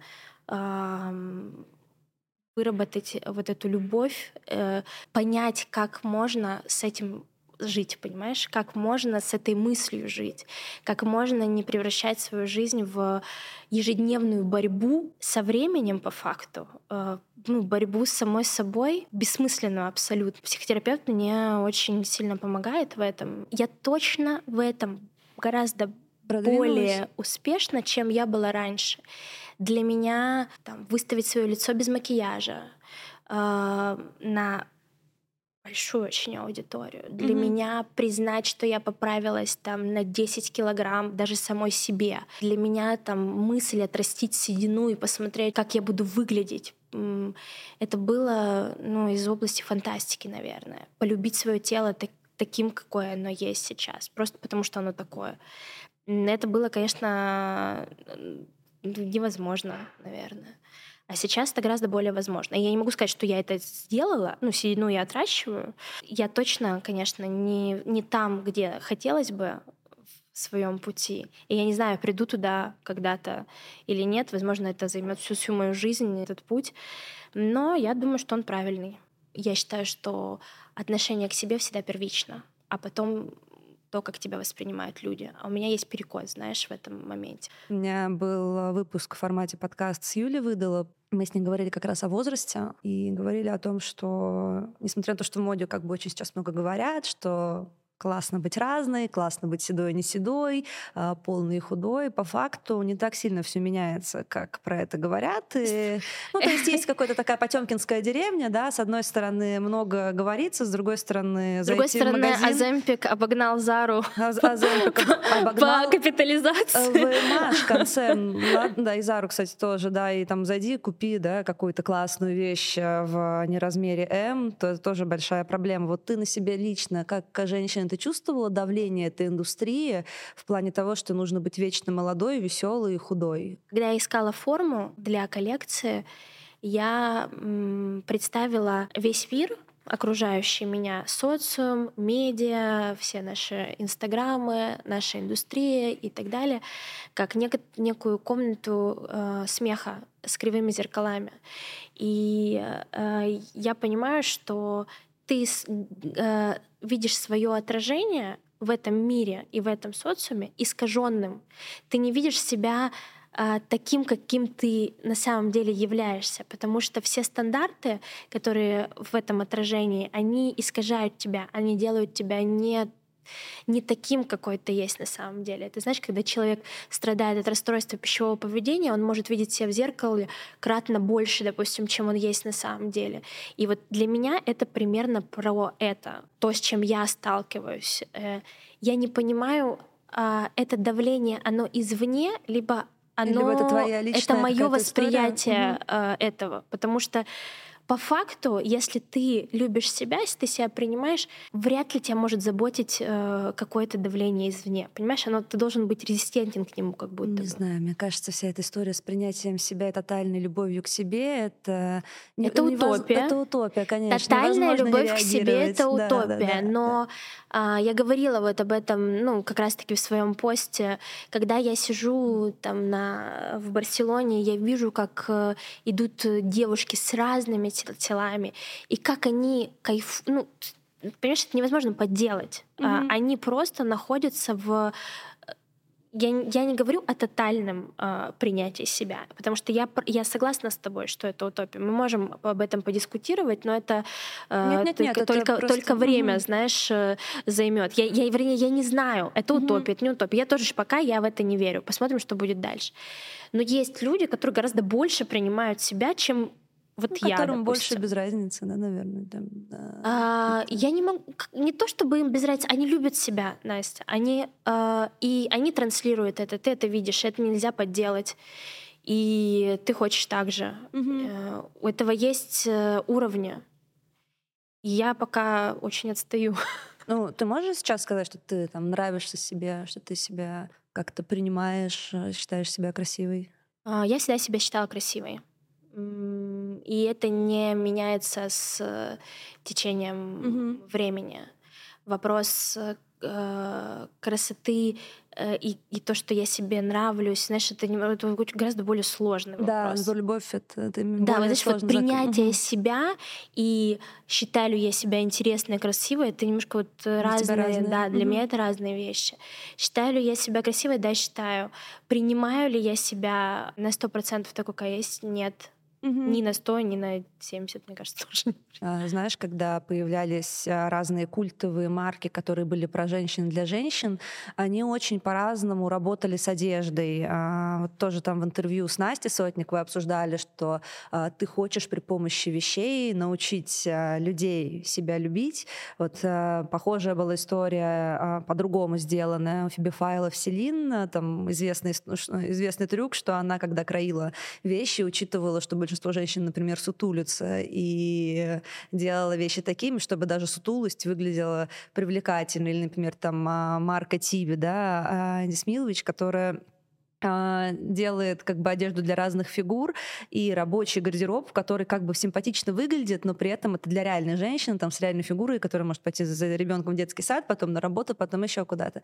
А вот а, ты это учитываешь, когда создаешь а, свои вещи? Как это у тебя преломляется? Что ну, безусловно. себя украсить все равно? Э, да, я не фанат агли а, эстетики в дизайне, ну, возможно, может где-то может так не показаться, но это правда не мой референс, э, эм, не знаю, согнуть, э, сломать человека. А, даже вот про, про эту форму, поиск формы, по которой я тебе рассказывала, да. когда я немножечко изгибаю форму силуэта, то есть у меня D-силуэт угу. плечевого изделия в, на спинке, а немножечко D-силуэт поясного изделия. Очень модный, кстати, силуэт, да наверное. И это как раз-таки, знаешь, метафора вот этого вот искаженного. Но мне жизненно важно, ну, это действительно не очень просто вот в нашем процессе оказалось. Мне очень важно сделать его комплементарным, то есть не сделать, чтобы человек там э, исказился и стал горбуном или еще что-то. Мне очень важно а оставить эстетику понятную и оставить человека, который будет это носить красивым. А что касается женского тела, конечно, потому что первые примерки мы с Рисой делали на себе, и для меня, допустим, и это, знаешь, это такой полу подсознательная тема, что, допустим, у меня есть животик, и ну, добрая часть как моего... большинства женщин, мо... в общем-то. Ну, он тоже разный. Ну, ну нет, это сто процентов. У меня такой хороший. И это, наверное, это, это даже я часто не задумываюсь об этом, что я э, ну, делаю какой-то на, напуск или какой-то, знаешь, там элемент дизайна, там, более свободный крой для того, чтобы человек комфортно, там, женщина с животиком то есть я, наверное, себя комфортно в этом чувствовала. Но при этом я, я точно так же думаю о женщинах, у которых красивое тело, и которые они хотят подчеркнуть. И э, я стараюсь учесть все эти интересы. Я правда, вот, знаешь, думаю о теле человека, э, о разных телах, и стараюсь э, сделать это вот и так, и так. Мы недавно говорили с а, Роговым Александром и с Мишей Барышниковым про мужскую моду в России. Я не скажу, что в регионах есть запрос на мужскую моду. Его нет. Угу. Но в регионах есть люди, которые хотят модно одеваться. Которые очень консервативны и в связи со, всем, а, со всеми событиями а, становятся все более консервативной. А вот если мы говорим про женщин, как тебе кажется, русские женщины, они в целом готовы к экспериментам? Я хочу верить, и я вижу, что да, готова. Наша комьюнити у Шитава готова к экспериментам. Я всегда говорю о том, что и мне очень грустно терять какую-то часть аудитории и часть комьюнити, которые были с нами. Но параллельно есть те люди, которые их очень большое количество, которые готовы разбираться, готовы экспериментировать, знаешь, заходить с тобой в этот эксперимент. И это очень вдохновляет. Мы окружаем себя тем, кем окружаем, а, и, наверное, по этому окружению строим а, какой, какую-то а, картинку для себя, какие-то выводы делаем. То, что я вижу, да, готово. Да, люди э, в России, женщины в России готовы разбираться, готовы э, смотреть по-разному э, на себя. Э, и у Шитава всегда в этом плане была экспериментальность. С самого начала, когда мы с Алисой начали делать э, свои первые силуэты, но они, они были не были, они не были привычными. Это, да. это всегда был эксперимент. Да. И я помню, что всегда была часть э, аудитории, которая, ну, не наша, ну, а может быть и наша, просто всегда были люди, которые говорили, как это можно носить, как можно носить такие длинные рукава, как можно носить такие длинные брюки, как можно носить баску, как можно носить подъюбник поверх брюк, как можно там... Или вообще без всего, вот да. я сижу в нем просто как в юбке. Как можно там э, в белье там куда-то идти, mm-hmm. как можно такой огромный пиджак носить. Ну, это просто часть нашей жизни. Я всегда говорю, что Уштава, она точно не для всех. И она всегда была не для всех. Угу. И я это четко понимаю, отдаю себе в этом отчет. Может быть, это очень высокопарно будет сказано, но мы на себя положили эту миссию развивать вкус в разных направлениях у людей, объяснять им, почему так, как это может еще смотреться, и давать им возможность как минимум прийти и померить на себе эту вещь. Mm-hmm. Потому что я по себе знаю, у меня есть очень много экспериментов со своим стилем, и я прекрасно знаю это ощущение, когда ты первый раз надеваешь там платье какое-то, думаешь, это нет, это точно никогда нет. Потом ты подумаешь. Походишь, походишь. Походишь, походишь, надеваешь другой раз и думаешь, что да, окей, ну, работает. А потом ты просто это делаешь частью идентики своего стиля. И у меня это очень рабочая история. И я понимаю, как это работает э, в Ушатава с другими людьми. Mm-hmm. А, вот а, если для тебя сейчас а, так важно искать новые формы, и а, у тебя поменялась эта цель, да, она трансформировалась со временем, выросла и выкристаллизовалась. Почему ты а, не получишь образование в дизайне? Профессионально ты об этом думаешь? Да, я думаю об этом. И... Я всерьез об этом задумываюсь. Моя стратегия по жизни, если ты хочешь чувствовать себя свободнее в чем-то, ты должен просто знать больше теории и практики. И mm-hmm. тогда это дает тебе свободу выбора. Ты можешь выбирать а, ты можешь применять что-то больше. Другой вопрос просто у меня не было времени. Все это время я строила, э, да, строила Ушатава вместе с Алисой. Но сейчас это одна из опций, которую я всерьез рассматриваю. Ты уже думала, куда? В Антверпен меня не возьмут, хотя это было всегда моей мечтой. Еще до знакомства с Ананом, это, понимаешь, это... А, это одно на другое какие-то... Да, это не то, что я полюбила Антверпен, потому что познакомилась с Ананом. А, я проходила лечение в Германии, а, в Дюссельдорфе, и Дюссельдорф очень близко находится к Антверпену. Да. И я, на, когда у меня были свободные выходные, я всегда уезжала в Антверпен, ходила там по винтажкам. В Антверпене лучшие винтажные магазины ever а, вообще, в которых я была с точки зрения, знаешь, каких-то интересных форм и так далее, потому что люди знают, что там много студентов, и они э, специально там их открывают. И я, когда я первый раз приехала туда, я прям помню, позвонила Алисе, по-моему, и сказала, что слушай, тут пахнет модой. Это чувствуется и мода, и искусство, это все, что я люблю. моды при этом. Да, да ну, да. видимо, это мой вкус, да. э, потому что мне это сильно откликнулось. Но туда меня не возьмут. Э, Почему? Там есть определенная, ну, mm-hmm. определенные правила, по которым я не подхожу, потому что у меня есть уже свой бренд, там как-то, знаешь, а, это все регламентируется, mm-hmm. насколько мне Санан рассказывал. Но что остается у нас Сент-Мартинс, остается Алта. В Алта готовят э, ну, это очень современный университет, где готовят крутых технических специалистов с точки зрения вот прям дизайнеров, дизайнеров. Ну а Сент-Мартинс — это просто очень сильный университет, очень сильное такое учебное заведение.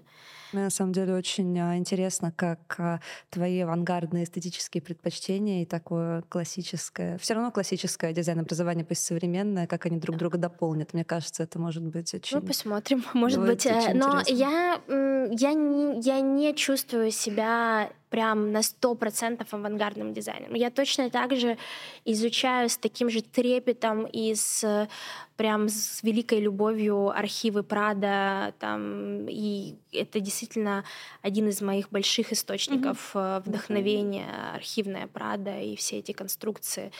Я здесь нахожусь в таком серьезном балансе, наверное, между авангардом. Просто эм, эстетика авангардной моды, она просто, это моя база, это прям мой, знаешь, первый слой, как у аромата mm-hmm, есть ноты, mm-hmm, mm-hmm.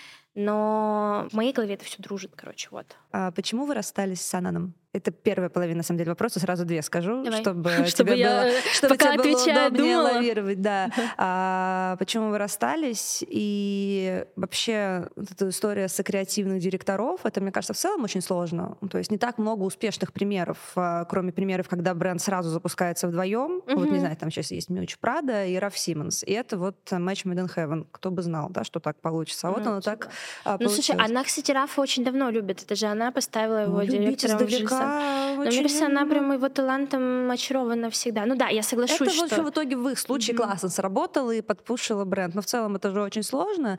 И то есть, наверное, вопрос из двух частей. А, как вы сработались? Ну, не перетягивал ли кто, никто на себя одеяло? И почему вы расстались? Потому что а, мы знаем ну, много историй, которые очень а, изящно подаются в прессе, но все таки когда два креативных... Хочешь... Не, ну, два, два креативных человека расходятся, за этим редко стоит что-то, когда ты просто открываешь однажды утром глаза и понимаешь, что я пошел несмотря на то, чтобы у нас очень похожий вкус с ним, э, там, за, за, за редкими исключениями, но все равно момент двух лидеров, конечно, он непростой, и это действительно было непросто. но э, результат для меня, результат не только в том, какое у Шитава мы получили и как, как она сейчас выглядит, но результат в моем неком процессе обучения, который происходил вот в момент, когда мы э, очень тесно с Сенаном мы работали, общались и жили вместе, знаешь, путешествовали вместе. Но это невозможно переоценить, вот этот вот э, результат, который я получила прежде всего. Почему мы расстались? Ну, потому что это очень тяжело работать столько, сколько мы работаем вообще и в этой индустрии, и в Ушитава в целом. Это очень большая нагрузка. Она и физическая, она больше моральная, потому что это большая ответственность и большие обороты. А, Все стоит на кону, особенно когда сам себе, знаешь, накидываешь вот этого давления еще. И Синан честно сказал мне, что он а, устал устал, э, уровень ответственности очень серьезный. А, мы пашем, не покладая рук, и это оказывает на него прям серьезное давление. Но при этом он не является ни собственником, ни партнером mm. бренда. И э, ну, то есть у него мотивации меньше чуть-чуть, чем у меня.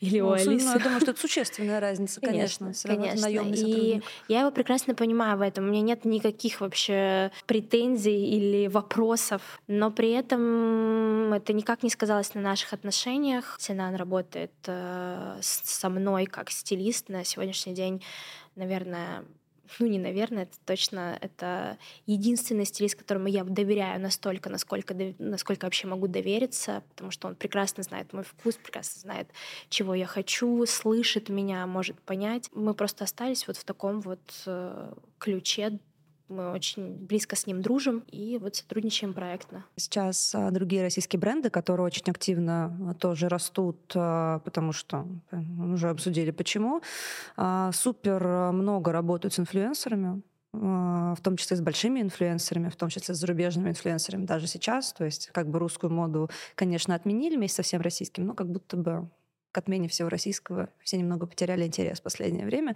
А, почему вы не работаете таким образом? Вот задрессить Беллу Хадид, а, задрессить Ренату Литвинову, а, не знаю, Снежану Георгиеву, Лену Перминову, всех наших известных девушек, получить новую аудиторию, заработать денег, а, сделать себе классный пиар. Почему вы так не работаете? А, в этом нет никакой причины с точки зрения это не наша концепция или не наша стратегия.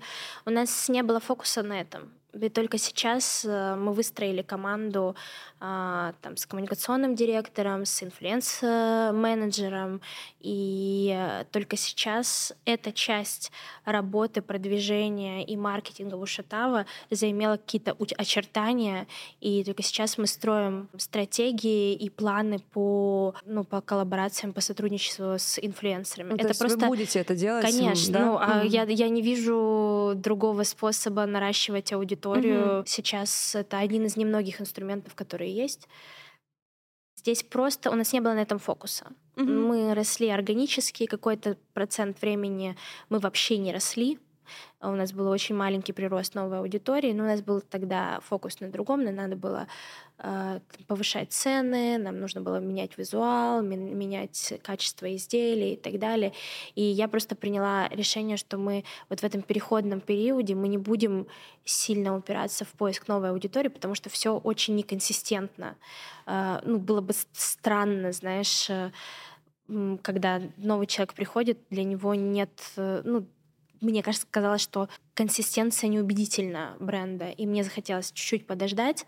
Эм, и вот сейчас мы начинаем ну, уже начали, наверное, активно наращивать новую аудиторию, в том числе посредством, конечно, работы с большими инфлюенсерами mm-hmm. и маленькими. А, той коллекции, которую посвятили даче, а, я понимаю, что, в общем-то, уже было много сказано про тот показ. Э, я была на нем, и я на самом деле все это время хотела лично с тобой это обсудить, потому что помимо э, того, что это было посвящено погибшему э, даче, который отвечал за контент у вас, и был там вашим с Алисой другом, это было первое большое мероприятие после 24 февраля, это было 1 сентября 2022 года, огромная площадка, тысячи человек, и я честно говоря, вышла оттуда в очень странном состоянии. Я не могу сказать, положительным оно было или нет. Я просто вышла, цепляясь за стены, потому что, ну, во-первых, это было такое очень эмоциональное переживание. Ты как бы прикасаешься к чему-то горю, даже если оно не твое, это очень сильно на тебя действует. Плюс эта история была там про жизнь, про смерть, про то, как это друг с другом сообщается. И учитывая, в каком контексте все это происходило, учитывая, что это был первый раз за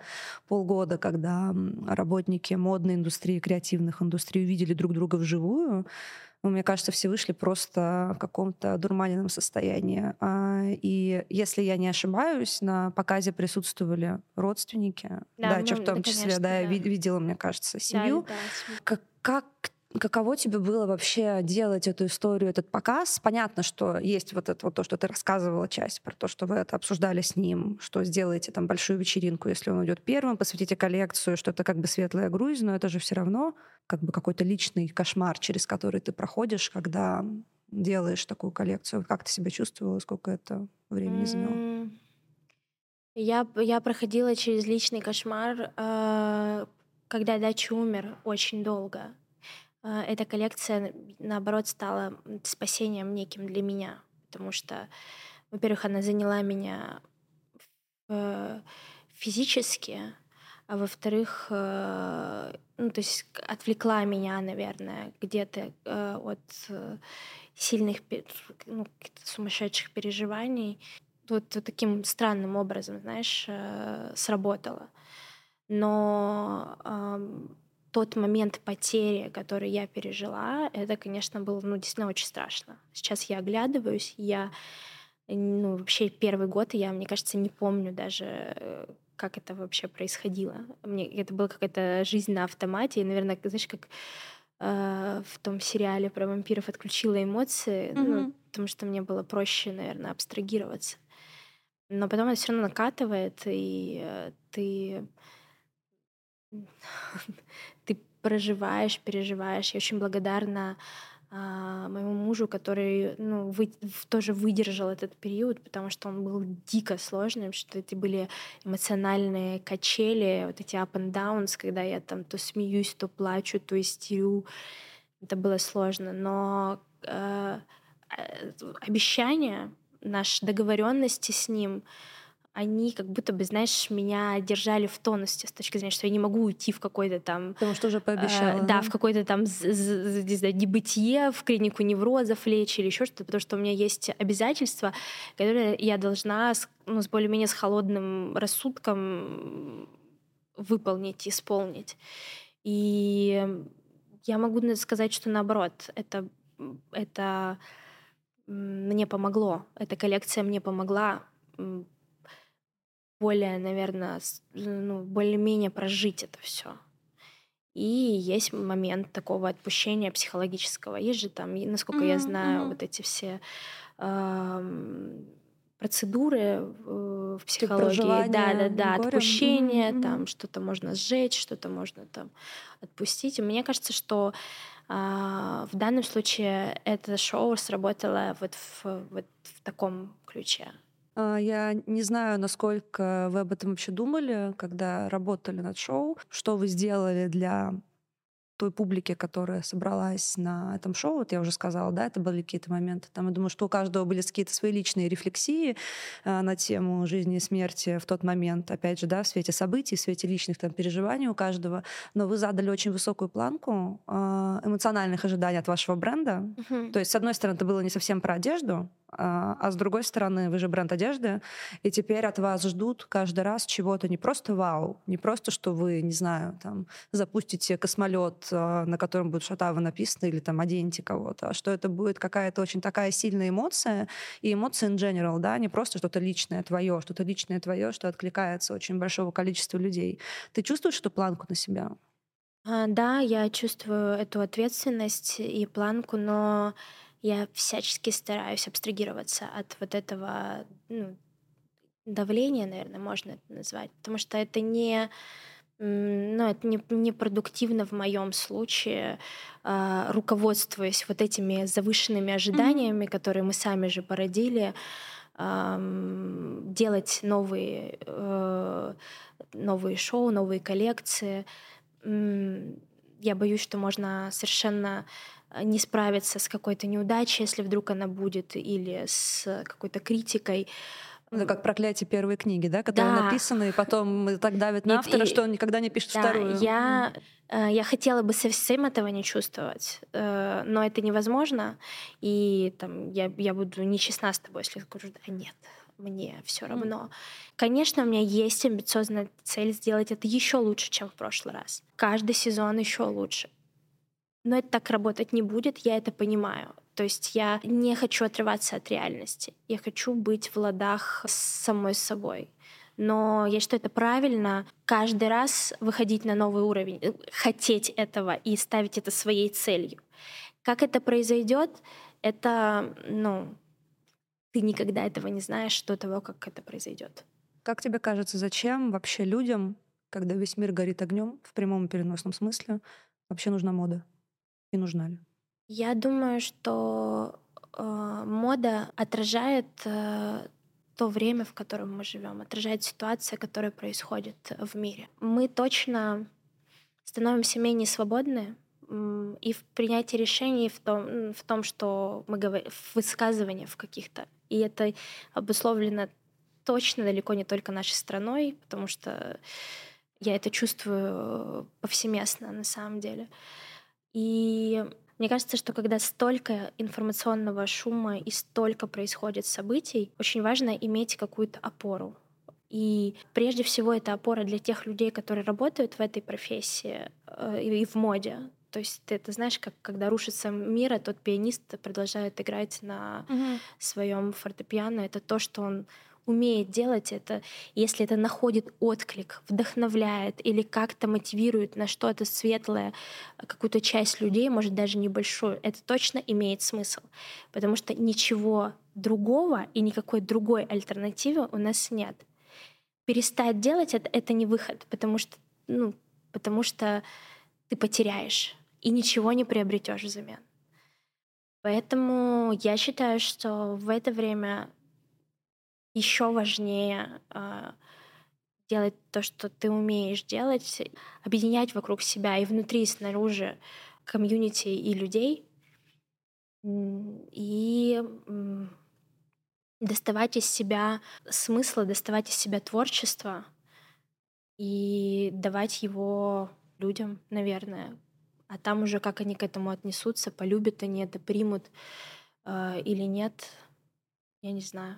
У нас же, я всегда говорю, что когда мне говорят, что там ты, ты художник или там, я не вообще не мыслю себя как художника, я четко вижу вот эту грань, знаешь, между художником и дизайнером, потому что у художника есть 50 или 100 лет, когда он может э, быть признанным mm-hmm.